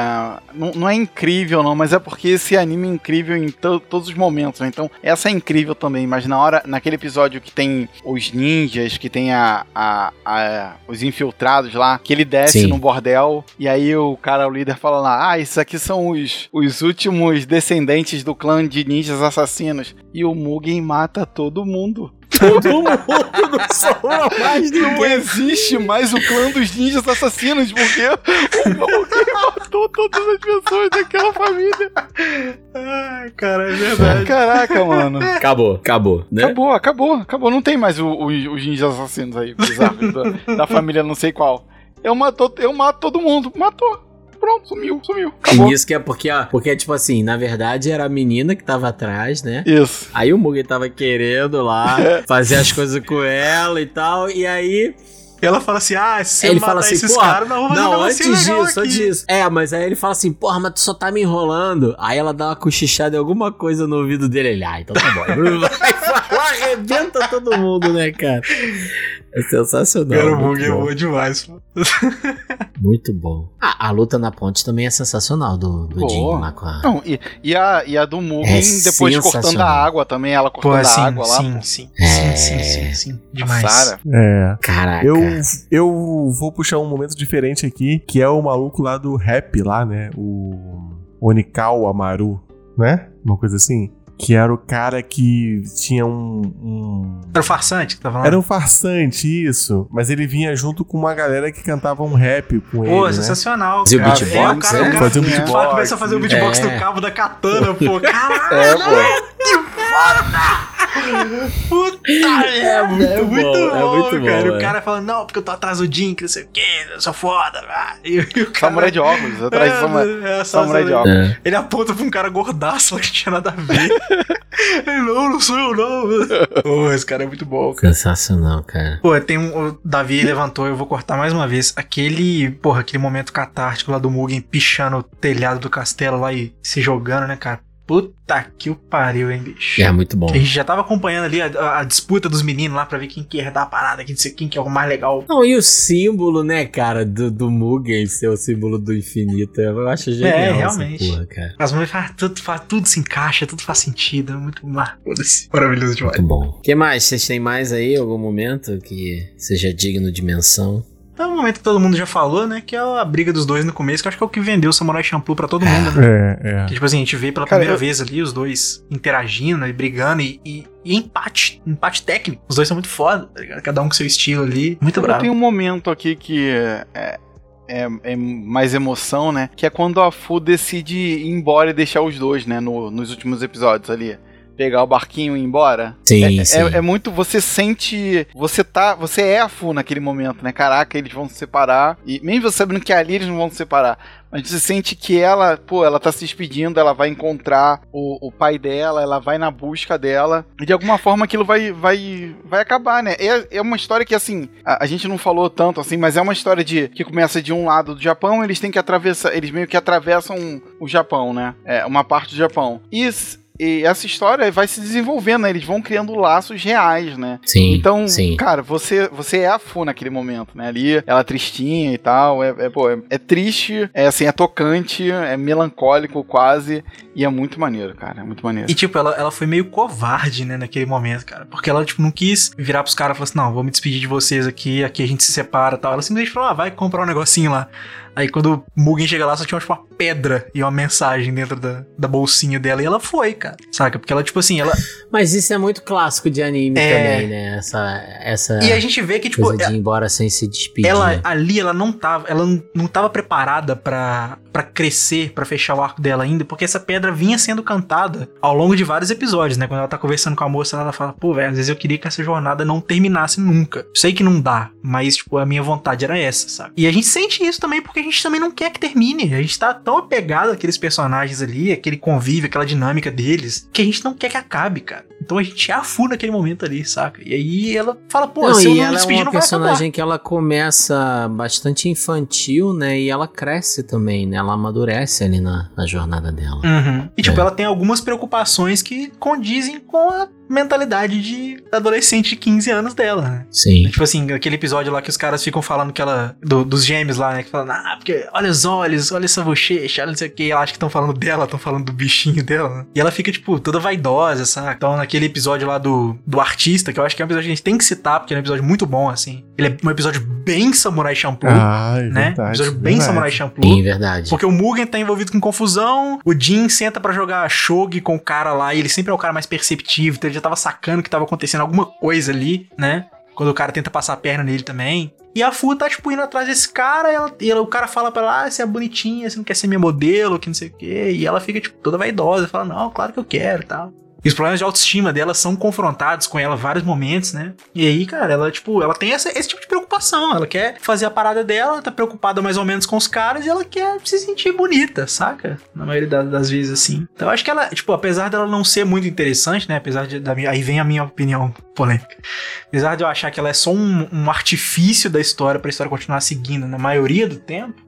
Ela tem uma, um certo peso ali, ela tem uma evoluçãozinha ali. É legal também. Esse É, em, algu- em alguns momentos ela acaba sendo só esse elo de conexão entre os dois, né? Que se ela não tivesse ali, eles provavelmente também não, não colaborariam, não estariam juntos. É, tanto né? que ela fala em diversos momentos, pô, vocês vão se matar, e a promessa que vocês fizeram pra mim, que vocês vão lá comigo buscar o cara, sabe? É, e o, é interessante isso, e nesse episódio do artista fica mais claro que é a ligação que ele faz com a Holanda, né? Por causa dos girassóis, né? É, e daí o narrador fala, ai, deixa eu cair lá, esse negócio chegou na mão do Van Gogh, e Do por isso Van ele Gogh. O homem começou que a pintar inspirou o Van. Gogh. Porra, muito bom, É cara. sensacional, é. Isso é muito bom, cara. Isso é O muito homem que inspirou o Van Gogh. É isso aí, é isso. Ué, tem como a gente falar que é mentira essa história? Não tem, não tem como Não tem afirmar. como provar, né? Quem, quem participou já não tá Tem mais como aí. é. Não, pra mim é verdade. Não, e, e é interessante como eles mostram um pouquinho assim também, né? Desses outros estrangeiros que, bem ou mal, entravam no Japão esses períodos, né? Falam dos americanos lá no beisebol, fala aí dos holandeses, que é o tipo de coisa que. É o Android 16 lá, né? O holandês gigante. É, então não. Que não é geralmente muito falado em anime, né? É, porque tem essa questão do, do contexto histórico também, né? Que eles estavam ali no, no finalzinho do período Tokugawa, então já tinha essa questão do Japão estar a- se abrindo, né? E, e ter questão de perseguição religiosa, né? Tipo, os cristãos estavam sendo perseguidos. E isso é um, um plot central que a gente só vai descobrir nos últimos episódios, assim. Tem a questão Ah, do- é- dos estrangeiros Sim, é vindo verdade. pro, pro Japão e tal. Não, a primeira vez que eu, que eu assisti, mesmo assistindo tudo, mesmo. Eu não, não tinha entendido isso, assim. Não, eu não compreendi que a, a fuga do samurai que cheira, que cheira girassol era por conta disso, assim. Mesmo assistindo tudo, eu não. Sei lá, passou. Passou. Não foi uma leitura principal minha. E é, e é uma parada que é maneiro, né, na verdade. É tudo por causa disso. Uhum. Mas aí, aí é um outro ponto. Vocês não acham que eles podiam ter dado um pouquinho mais de peso nisso ao longo da história, assim? Porque fica uma coisa só lá no finalzinho, né? É, isso é uma, uma reclamação que eu tenho. Eu achei o final meio corrido ali, espremido ali em três episódios. Não, e, cara, se tivesse tirado um ou dois episódios, tipo o episódio do zumbi, pra explicar um pouco mais isso. É, e. Não, porque e aí, assim, vamos, vamos ser sinceros, assim, a gente, tá, a gente tá ovacionando aqui, porque realmente é sensacional. Mas em termos da, da- da- do arco ali, da plot, se você assiste os três primeiros episódios e assiste os três últimos, você não precisa assistir os outros 20 no meio pra entender o que aconteceu. É, é. Mas, De certa forma, isso Tal- acontece. Talvez aquele episódio do. Da primeira vez que a gente vê a intolerância religiosa. Talvez, mas mesmo sem ele você consegue entender exatamente o que aconteceu, assim. É, é. É aquele mesmo episódio, né? Que ela Da- mostra a da- caveirinha pra, pra moça lá e ela fala, ah, E- isso aí é um amuleto cristão. Então daí ela olha dentro da Isso, caveira e tem uma isso. cruz. E aí fala o nome do pai dela É. pela primeira vez, né? Ah, será que é o. Kassubi Seiza, né? Que é esse cara que, que era o líder do, de- desse movimento aqui, que foi perseguido e tal. E, e, tipo assim, Sim. quando o. Aí a gente, pô, quando a gente vê isso, a gente conecta lá atrás no episódio do holandês. Com o holandês. Que ele vê a né? caveira Sim. e ele fala, vai pra Nagasaki que lá tem uma parada pra você. Ele já sabia, tipo assim, de qual é que era essa questão, assim. Então, esses momentos eles são legais enquanto foreshadowing, né? Pra você justamente olhar lá na frente e falar assim: "Ah, olha isso aqui, foi por isso que ele falou isso", né? Isso é legal pra caralho, pra caralho. Mas tem pouca dessa atração narrativa considerando essa linha principal da história ao longo da série, sabe? Precisava Tem, de mais tem. detalhes, assim, ou, ou pelo menos algumas coisas que fossem encaixando pra Não, ela, sabe? Tudo, a gente só sabe no final, assim, que estavam É, mandando. Não,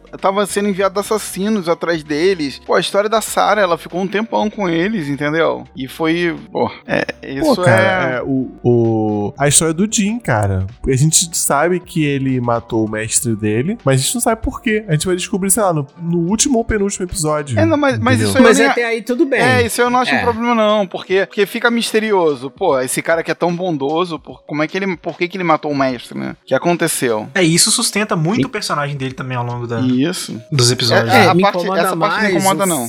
É, o fato de não ter essas conexões ao longo do caminho com essa história principal, sabe? Ou, por exemplo, eles podem, eles poderiam, sei lá, ao longo do caminho ir chegando em vilas onde aconteceu mais dessa perseguição e É, quanto mais fosse chegando perto de Nagasaki, né? É, mais coisas acontecendo, sabe? Ou, ou mais pistas sendo reveladas ao longo do caminho. Não tem nada disso, sabe? Não tem nada disso. A É, gente por isso- descobre lá atrás que estão sendo enviados assassinos pra eles e que o governo meio que deixou ela, ela andar, ela fazer esse trajeto, Pra né? ver se chegava no cara, né? Pra- Isso, pra Isso. chegar pro cara. E uma coisa que eu, que eu Então. percebi, assim, que eu não sei se, se realmente isso está lá, mas é que toda vez que ela conta o objetivo dela pra alguém, a pessoa sempre fica em silêncio até ela falar a próxima parada, saca? Então, tipo assim, ela fala, ah, eu tô procurando um samurai que cheira gerações. A pessoa já olha meio esquisito, assim.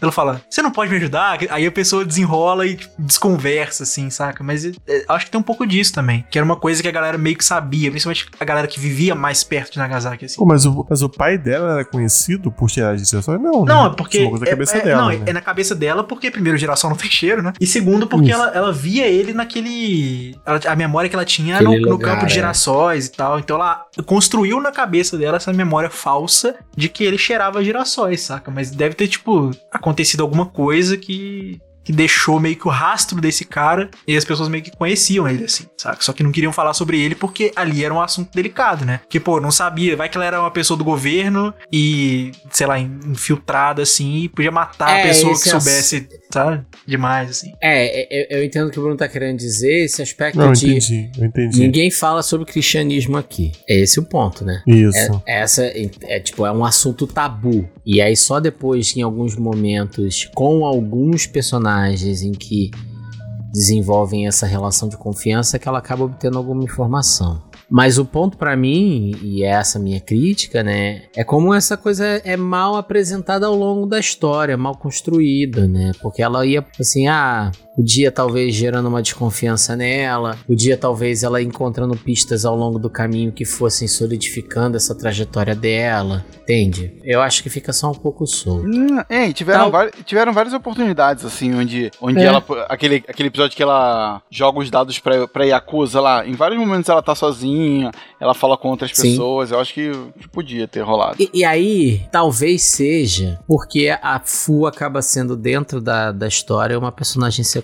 Ainda que ela Sim. seja a que puxa a plot, a atenção que o Mugen e o Jin recebem é infinitamente maior do que a dela. É, é o que eu falei, Com na maioria das certeza. vezes ela é mais um mecanismo pra fazer a história andar pra frente do que uma personagem em si. Então, se ela tivesse talvez um pouco mais de peso dentro da narrativa, eles talvez tivessem desenvolvido isso um pouco melhor. Porque aí se conecta com o passado e a história dela, né? Mas aí eu acho que ela tá ali pra ensinar uma coisa importante também. Que eu acho que eu vou. ah, Porra, vou ter que meter o papo do Miyakote Musashi aqui. Mas. É, é ela basicamente ela constrói o propósito dela, né? Porque muita gente acha e, né? A gente vê muito essas picaretagens por aí de que, ah, você tem que descobrir qual é o seu propósito.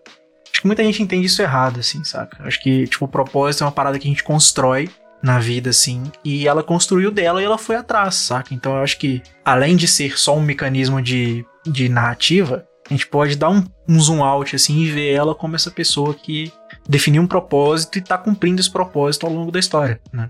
Que, na verdade, o, o, que, o que se torna mais importante no final não é nem o final da jornada, mas é, tipo, aquela vez que eles, sei lá, sentaram pra tomar um banho na fonte termal. Ou então é aquela vez que ela jogou dado pra Yakuza. Que todas essas pequenas aventuras, elas são muito mais legais do que o final, que ela encontrou o pai dela fudido e doente. Mas, ao mesmo tempo, também é, são essas... Só, elas só foram possíveis porque, em algum momento, ela decidiu seguir o propósito dela. Acho que é uma das grandes mensagens que o anime passa, assim. Samurai Champloo. One, two, three. Samurai Champloo. Pô, já, já que você mencionou o final, eu queria falar que é justamente isso que mudou minha percepção do anime de quando eu assisti lá atrás pra quando eu assisti agora, né? Eu acho que principalmente o final.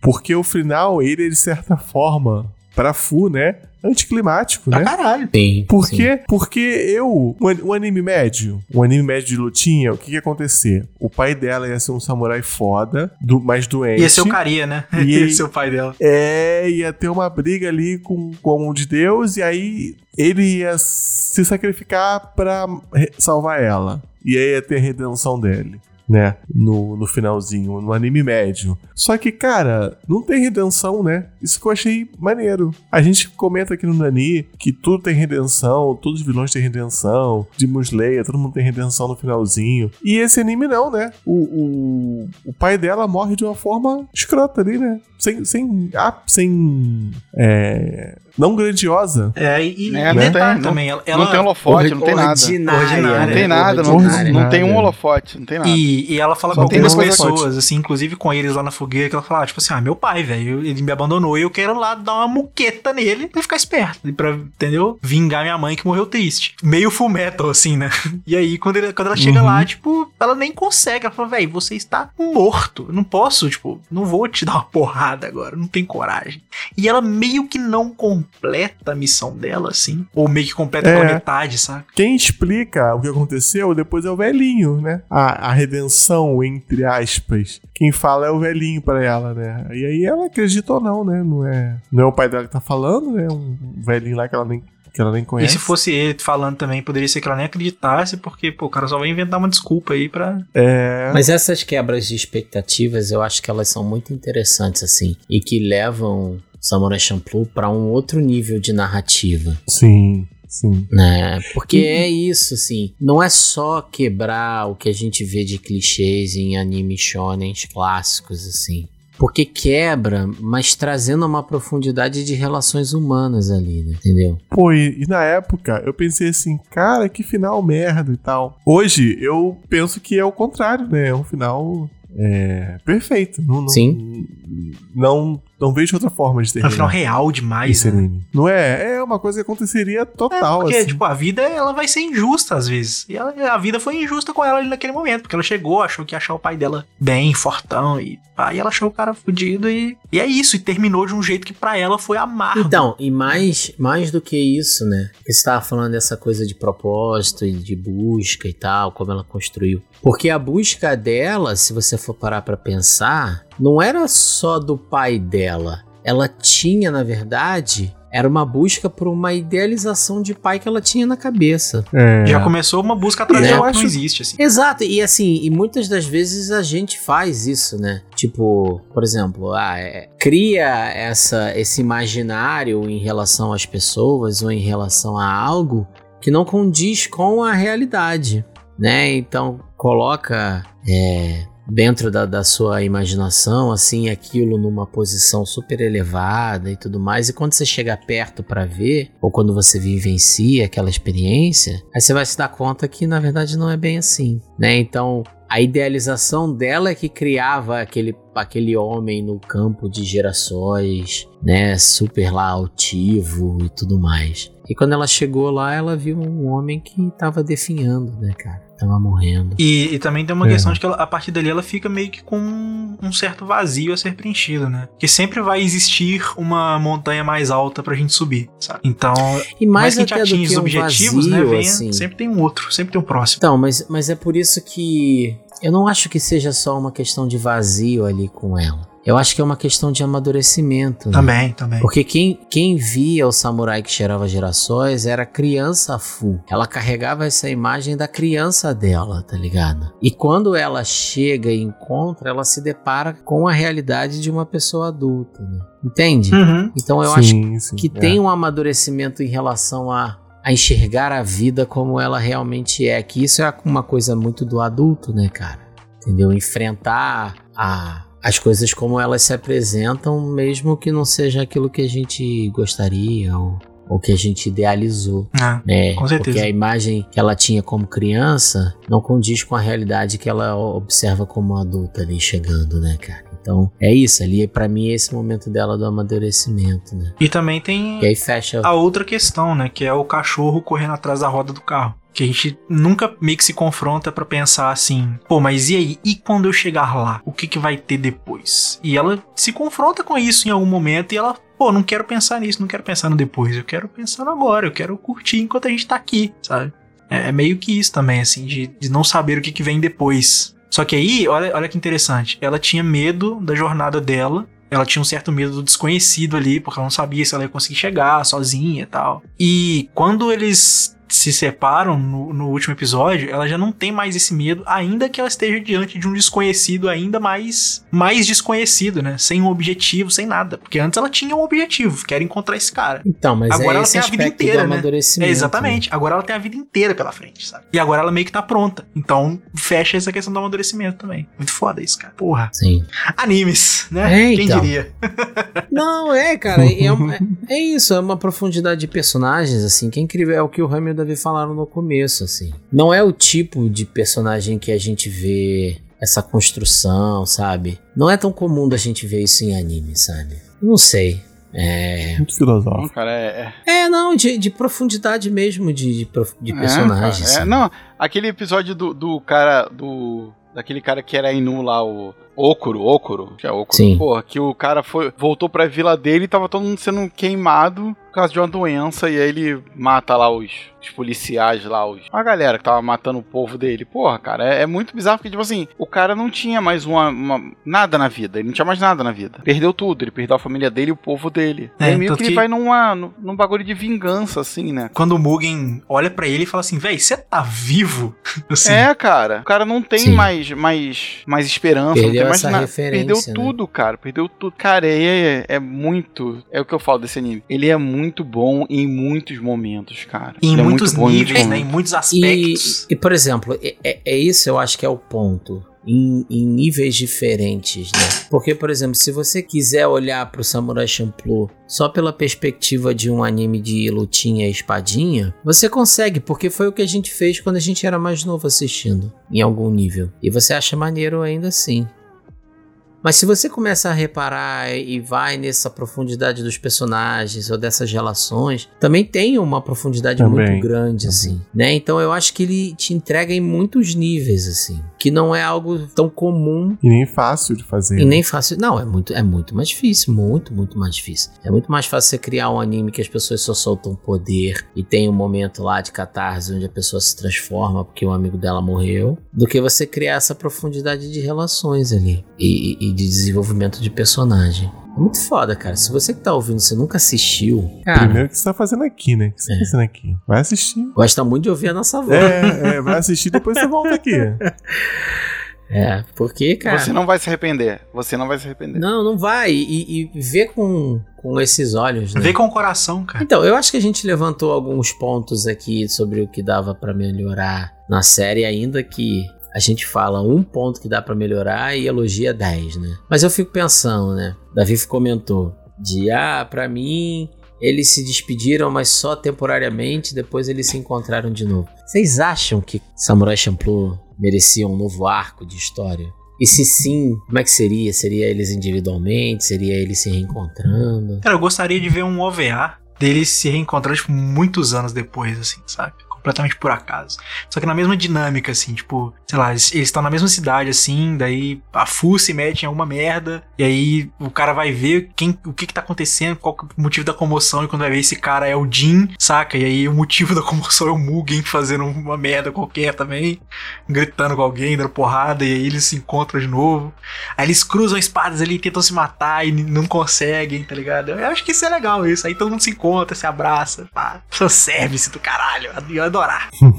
É, é isso que eu ia falar, você queria um fanservice. Quero, né? quero. Foda-se. É, Quero demais. Tá bom, justo, eu acho justíssimo. Mas e aí, o que, que vocês acham? Cara, eu acho que eu não queria não, sabia? Ah, eu, se, eu não queria, mas se fosse pra ter, talvez é, partes ali, cidades que não mostraram no anime. Durante a trajetória, né? Não algo depois. Durante a trajetória, né? É, Eu preferiria, se fosse pra ter alguma coisa, algo prévio. Tipo, algo antes deles se encontrarem da primeira vez. Ainda que você tenha lá o pedaço do flashback, mas talvez algo nesse inteirinho. Entre o momento do flashback e depois o momento que eles se encontram. Eu não queria algo posterior, não. Mas, no fim das contas, eu preferia que não tivesse de forma alguma. É. Porque a chance, é, a chance assim, já é muito bom, redondinho, fechadinho. Eu, sinceramente, acho que essas coisas assim é melhor que não mexa, sabe? Ah, não. Deixa lá, a gente volta. Pô, sempre pode voltar pra, pra reassistir Samurai Champloo. Porque se faz um negócio e depois não casa com o clima, fica uma merda. Aí vai sempre ficar essa sensação assim, ah, aquela merda que fizeram depois, sabe? Não, eu tô falando isso, mas se saísse agora eu não ia assistir. É.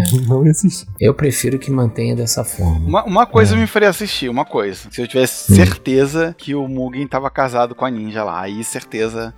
Ah, Com Pior cer- que eles combinam, né, cara? Cara, eu, cara, com- era isso, cara, é só isso. Só me fala isso. Não, ele tá casado com a ninja, é policial o ninja. chipo, é o chipo. É o, É o caraca, eu chipo. chipo demais, É. pô. Caraca, é demais. Era, era só isso. Concordo, concordo. Falar pra mim, ah, tá casado, pronto, vou assistir os 50 episódios aí, foda-se. Era só isso que eu precisava. E o Jim com a, com a moça Não, lá, cara, não? mas Sim. É. Pô, primeira coisa que separou, primeira coisa, o cara vai no pique pra, pra lá, pra aquela ilha que ele mandou ela lá, tá ligado? Ele foi naquela direção, né, cara? Ele foi naquela Ele já foi direção. pra lá, né? Porra, agora eu vou resolver minha vida aqui. Deixa eu me acalmar agora. Aposentar a espada. Certíssimo.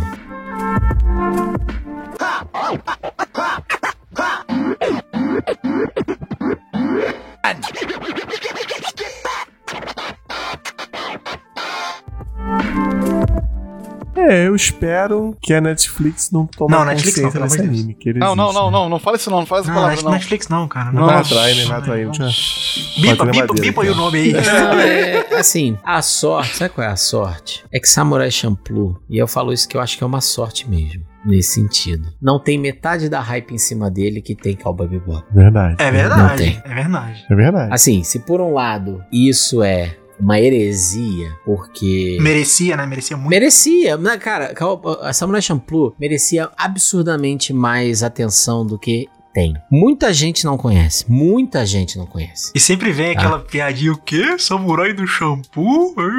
Então, tipo assim, o nome já desestimula a pessoa a assistir a parada, sabe? É, assim, muita gente não conhece. Se, por um lado, deveriam, por outro lado, é bom, porque aí não fica tão nesse hype de outras mídias quererem adaptar ele. Agora, vamos lá. Tanto Samurai Champloo quanto Cowboy Bebop são do Watanabe, né? Sim. Gênio, a Tanabe Samar. Gênio. É. Gênio, gênio. Gênio, é o nome gênio, da fera. gênio, sem dúvida. Mas eu vou botar vocês em outra dificuldade aqui. Não faça isso, não faça isso. Qual não, é faça, melhor? não faça isso. Cowboy Bebop ou Samurai Champloo? Caraca. Quem conversa 15 minutos de anime comigo vai descobrir que eu tenho um top 10 e que esse top 10 na verdade é um top 11, porque empatados em terceiro lugar estão Samurai Champloo e Cowboy Bebop. É, esse é um problema seu, porque aqui você vai ter que escolher. Não, eu vou, eu vou escolher. Não vem Eu com vou esse chegar lá, eu papinho, vou chegar não. lá, vou chegar lá. É porque pra mim eles são meio que espiritualmente gêmeos, assim, saca? Você consegue traçar um paralelo entre os dois, assim, você vê que tem muitas coisas que são parecidas. E, e sempre me deixou pensando, caralho, se o cara fez uma space opera com jazz e um, um anime de samurai com hip hop, se esse cara tivesse tempo e dinheiro, o que mais ele teria feito, saca? Então, tipo assim. Ia fazer um de ninjas com rock é, roll, cara, sei lá. porra, imagina. já pirata com roupa. Porra, isso é foda demais. É. Tá, então assim, é, dito isso, eu tenho uma conexão muito maior com o Samurai Champloo. Então, né, não é à toa que eu, não é à toa que eu dei essa cavada monstruosa que eu estou aqui hoje. Então, Samurai Champloo, melhor. Eu concordo com você, Bruno, em tudo que você falou. Se fosse pra escolher um dos dois, Samurai Champloo. Eu me conecto muito mais. Assim, eu adoro Cowboy Eu Bebop. também, porra. Adoro. A estética, a narrativa, tudo Não, e, isso. e, é, uma questão que Os eu acho que, personagens. que a gente não falou né, em, muita profundidade, mas os dois também têm uma coisa em comum que é: eu não pulei nenhuma abertura, nenhum encerramento. Cara. Abertura e encerramento É, são não dá, muito não. bons, Não. bicho. É, Porra, é. de ambos, né? Mas Samurai Champloo ele tem três encerramentos diferentes. O episódio do beisebol tem um encerramento diferente. O episódio do, do, do recap, que ele tem um episódio de recap lá no meio também, que eu acho que ele poderia ter sumido. Acho que não era necessário aquele episódio lá, não. Que ele tem uma outra Ah, música que é muito bonita também. Porque você vê. Esse episódio do recap, você vê algumas coisas pela visão da Fu, É, né? Mais ou é. menos. concordo. Tipo assim, é- é Reeditadas legal, pela visão dela. mas não sei. Eu não gosto de episódio de recap. Eu tenho minhas coisas contra, assim. Mas ele tem uma abertura, um, encerramento, aliás, que é muito bonito a música também, chama Who's Team, né? que eu acho maravilhosa. E tem Chique no Uta, né? Que é o encerramento principal que tá na maioria dos episódios. Que, porra, que música fantástica. Nossa. Tudo no que produziu isso aí. Cara, Mas, cara, mas peraí, peraí. Mas o, o episódio do, do Ainu também tem, pô. Não é diferente a- o encerramento? Ah, putz, não lembro. Eu, não, eu acho que isso, eu contei três. Pode ser que eu tenha É, deixado passar. não, assim, é porque. Tanto que é, é de uma cantora, quer dizer, é uma versão de uma música de uma cantora que ela era Ainu. Ah, não, então é, eu então, acho, é, então é isso aí. eu acho que é aí. isso, eu acho que é isso. Mas assim, cara, tipo, fenomenal, assim, acho que é, é- é foda, cara. O que o que o No Jabs acertou nessa música, nessas todas essas músicas aí é, é brincadeira, Não pulei nenhuma, nenhuma vez. Então, é Então, mas eu, eu fico com o Samurai Champloo. É isso, é o que eu falei. Eu adoro Cowboy Bebop, mas eu acho que Samurai Champloo... Eu, eu gosto mais dos personagens do que... Assim, é até uma heresia falar isso, né? Os personagens de Cowboy Bebop são sensacionais. Mas eu me conecto mais com Samurai Champloo, com os personagens de Samurai Champloo, com, com o caminho que eles fazem ali em termos de desenvolvimento dos personagens e tudo mais da trajetória. É, e- Pô, eu sou exatamente o oposto, cara. Eu me conecto mais com coisas do Cowboy Bebop do que Samurai Champloo. Então, respondendo essa pergunta, pra mim é Cowboy Bebop. Mas assim, perde por um, um décimo. cabelinho de sapo. Na, lá, lá no, na apuração da escola de samba, perderia por um décimo só. Eu me conecto mais com Cowboy Bebop, eu me conecto mais com Space Opera do que com histórias de samurai. Talvez porque por muito tempo, assim, durante a minha infância, Star Wars foi, tipo assim, a parada que eu mais gostava na vida, tá ligado? Então, talvez seja por isso que eu me conecto mais com ele. Faz sentido. Não, faz, faz todo sentido. Eu não acho que tenha a resposta certa. É, não tem, É, não. inclusive, uma das minhas justificativas é essa. Eu me conecto mais com a pegada de samurai do que com ficção científica, É. assim. É, é. Pra mim, talvez essa seja a única explicativa mais consistente, assim, Né. porque todas as outras é, Não, e, são muito próximas. E, e é, e é meio roubar, porque é, é, que assim, a história tem muitas coisas iguais, assim. Até eles passando fome é igual, tá ligado? Até eles com dificuldades nadar é, É, igual, sabe? É De igual. grana, é, É exato. igual, assim, é muito, muito. Eu vou ficar com Samurai Champloo porque eu, eu gosto mais no todo dos personagens, assim, do- dos Sim. coadjuvantes e dos principais. É, é muito, caraca, é, é- isso é- nossa, desculpa, desculpa, desculpa, desculpa, Cowboy Bebop, mas é... É muito difícil porque você fala isso e aí você fica ressentido. É Não. igual escolher entre o Mugen e o Jin, Não, tá me, vem, me, vem, me vem na, na mente a- a- a- o meme lá do, do Spike falando que gosta de apanhar de mulher bonita, pô. Aí me quebra demais. Tá Pô, o ligado? Mugen, o Mugen gosta também, cara. É, Então, isso que eu ia falar, é você pode isso. botar o Mugen nessa fita aí tranquilamente, Entendeu? cara. É, me quebra, me quebra demais.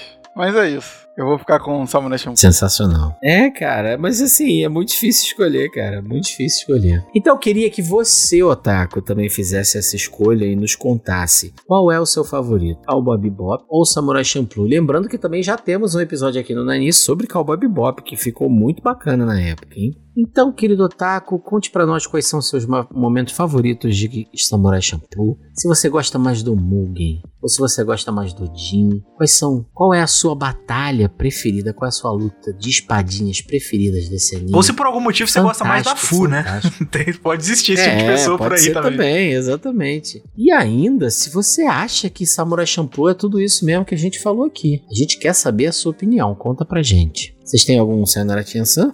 Eu tenho. Queria mandar um Sayonara Peixe Ram para o meu queridíssimo amigo Zé Colmeia, que é um cara que compartilha desse mesmo amor visceral por Samurai Champloo e pela Nujabes também. Ele é um cara que eu sempre pude contar aí pra emocionar e, e ser bem recebido na minha emoção. Olha, isso aí, gostei, sensacional. Cara, eu tenho um recado pro Otaku que está nos ouvindo, que está no ar a revista da Tapioca Fantástica, que é o coletivo de autores do qual eu faço parte. Você já pode baixar é, lá no Instagram do arroba Tapioca Fantástica tem o link para você baixar a revista. Contos de nove autores de ficção especulativa, incríveis assim. Tenho absoluta certeza que vocês vão gostar, tem conto meu lá. E o tema dessa primeira edição é piratas. Então, histórias de piratas, cada uma de uma maneira diferente. E eu arrisco dizer como você nunca viu antes. O meu conto certamente é uma história de piratas de uma maneira que você nunca leu na sua vida. Então, corre lá, que eu acho que vocês vão gostar. Gratuito, tá disponível na Amazon também. É só procurar Tapioca Fantástica lá na Amazon. Ou então baixar pelo link que a gente disponibiliza tanto no formato de EPUB quanto o PDF. Beleza? Só conferir lá a revista da Tapioca Fantástica. Show. Eu vou mandar um abraço. Hoje tá- tá todo mundo com um abraço. Mandar um abraço pro Anderson Mioto, que tá lá no grupo do Nani. Abraço! Que eu participei do, do podcast dele, Ensaio Marcado, falando sobre a banda Queen. Ó. Caraca, mano. Você deu a palhinha, Davi? Não dei, não dei. Gravou de bigode? Gravei de bigode. Aí sim, pô. Aí sim. Então tá, então tá, tá perdoado. perdoado. Nero! Nero, Nero, Nero. É, o Pedro Merda. Duas pessoas entenderam. né? E você, Rami? Cara, o me- o meu abraço é caloroso pros nossos amigos do grupo, que, sem brincadeira, esse grupo tá cada vez melhor. É cada vez esse mais grupo divertido, Tá incrível. né? Tá, tá cada vez mais divertido. O pessoal tá começando a pegar o espírito lá de, de avacalhação. Estamos criando um monstro. Caramba, incrível. Um dia o grupo do Nani vai dominar o mundo. Vai. Muito bom, muito bom. Então, querido Otaku, nós vamos ficando por aqui. Até a próxima e um grande abraço. Tchau, tchau, galera. Valeu! Valeu, aquele abraço! NANI?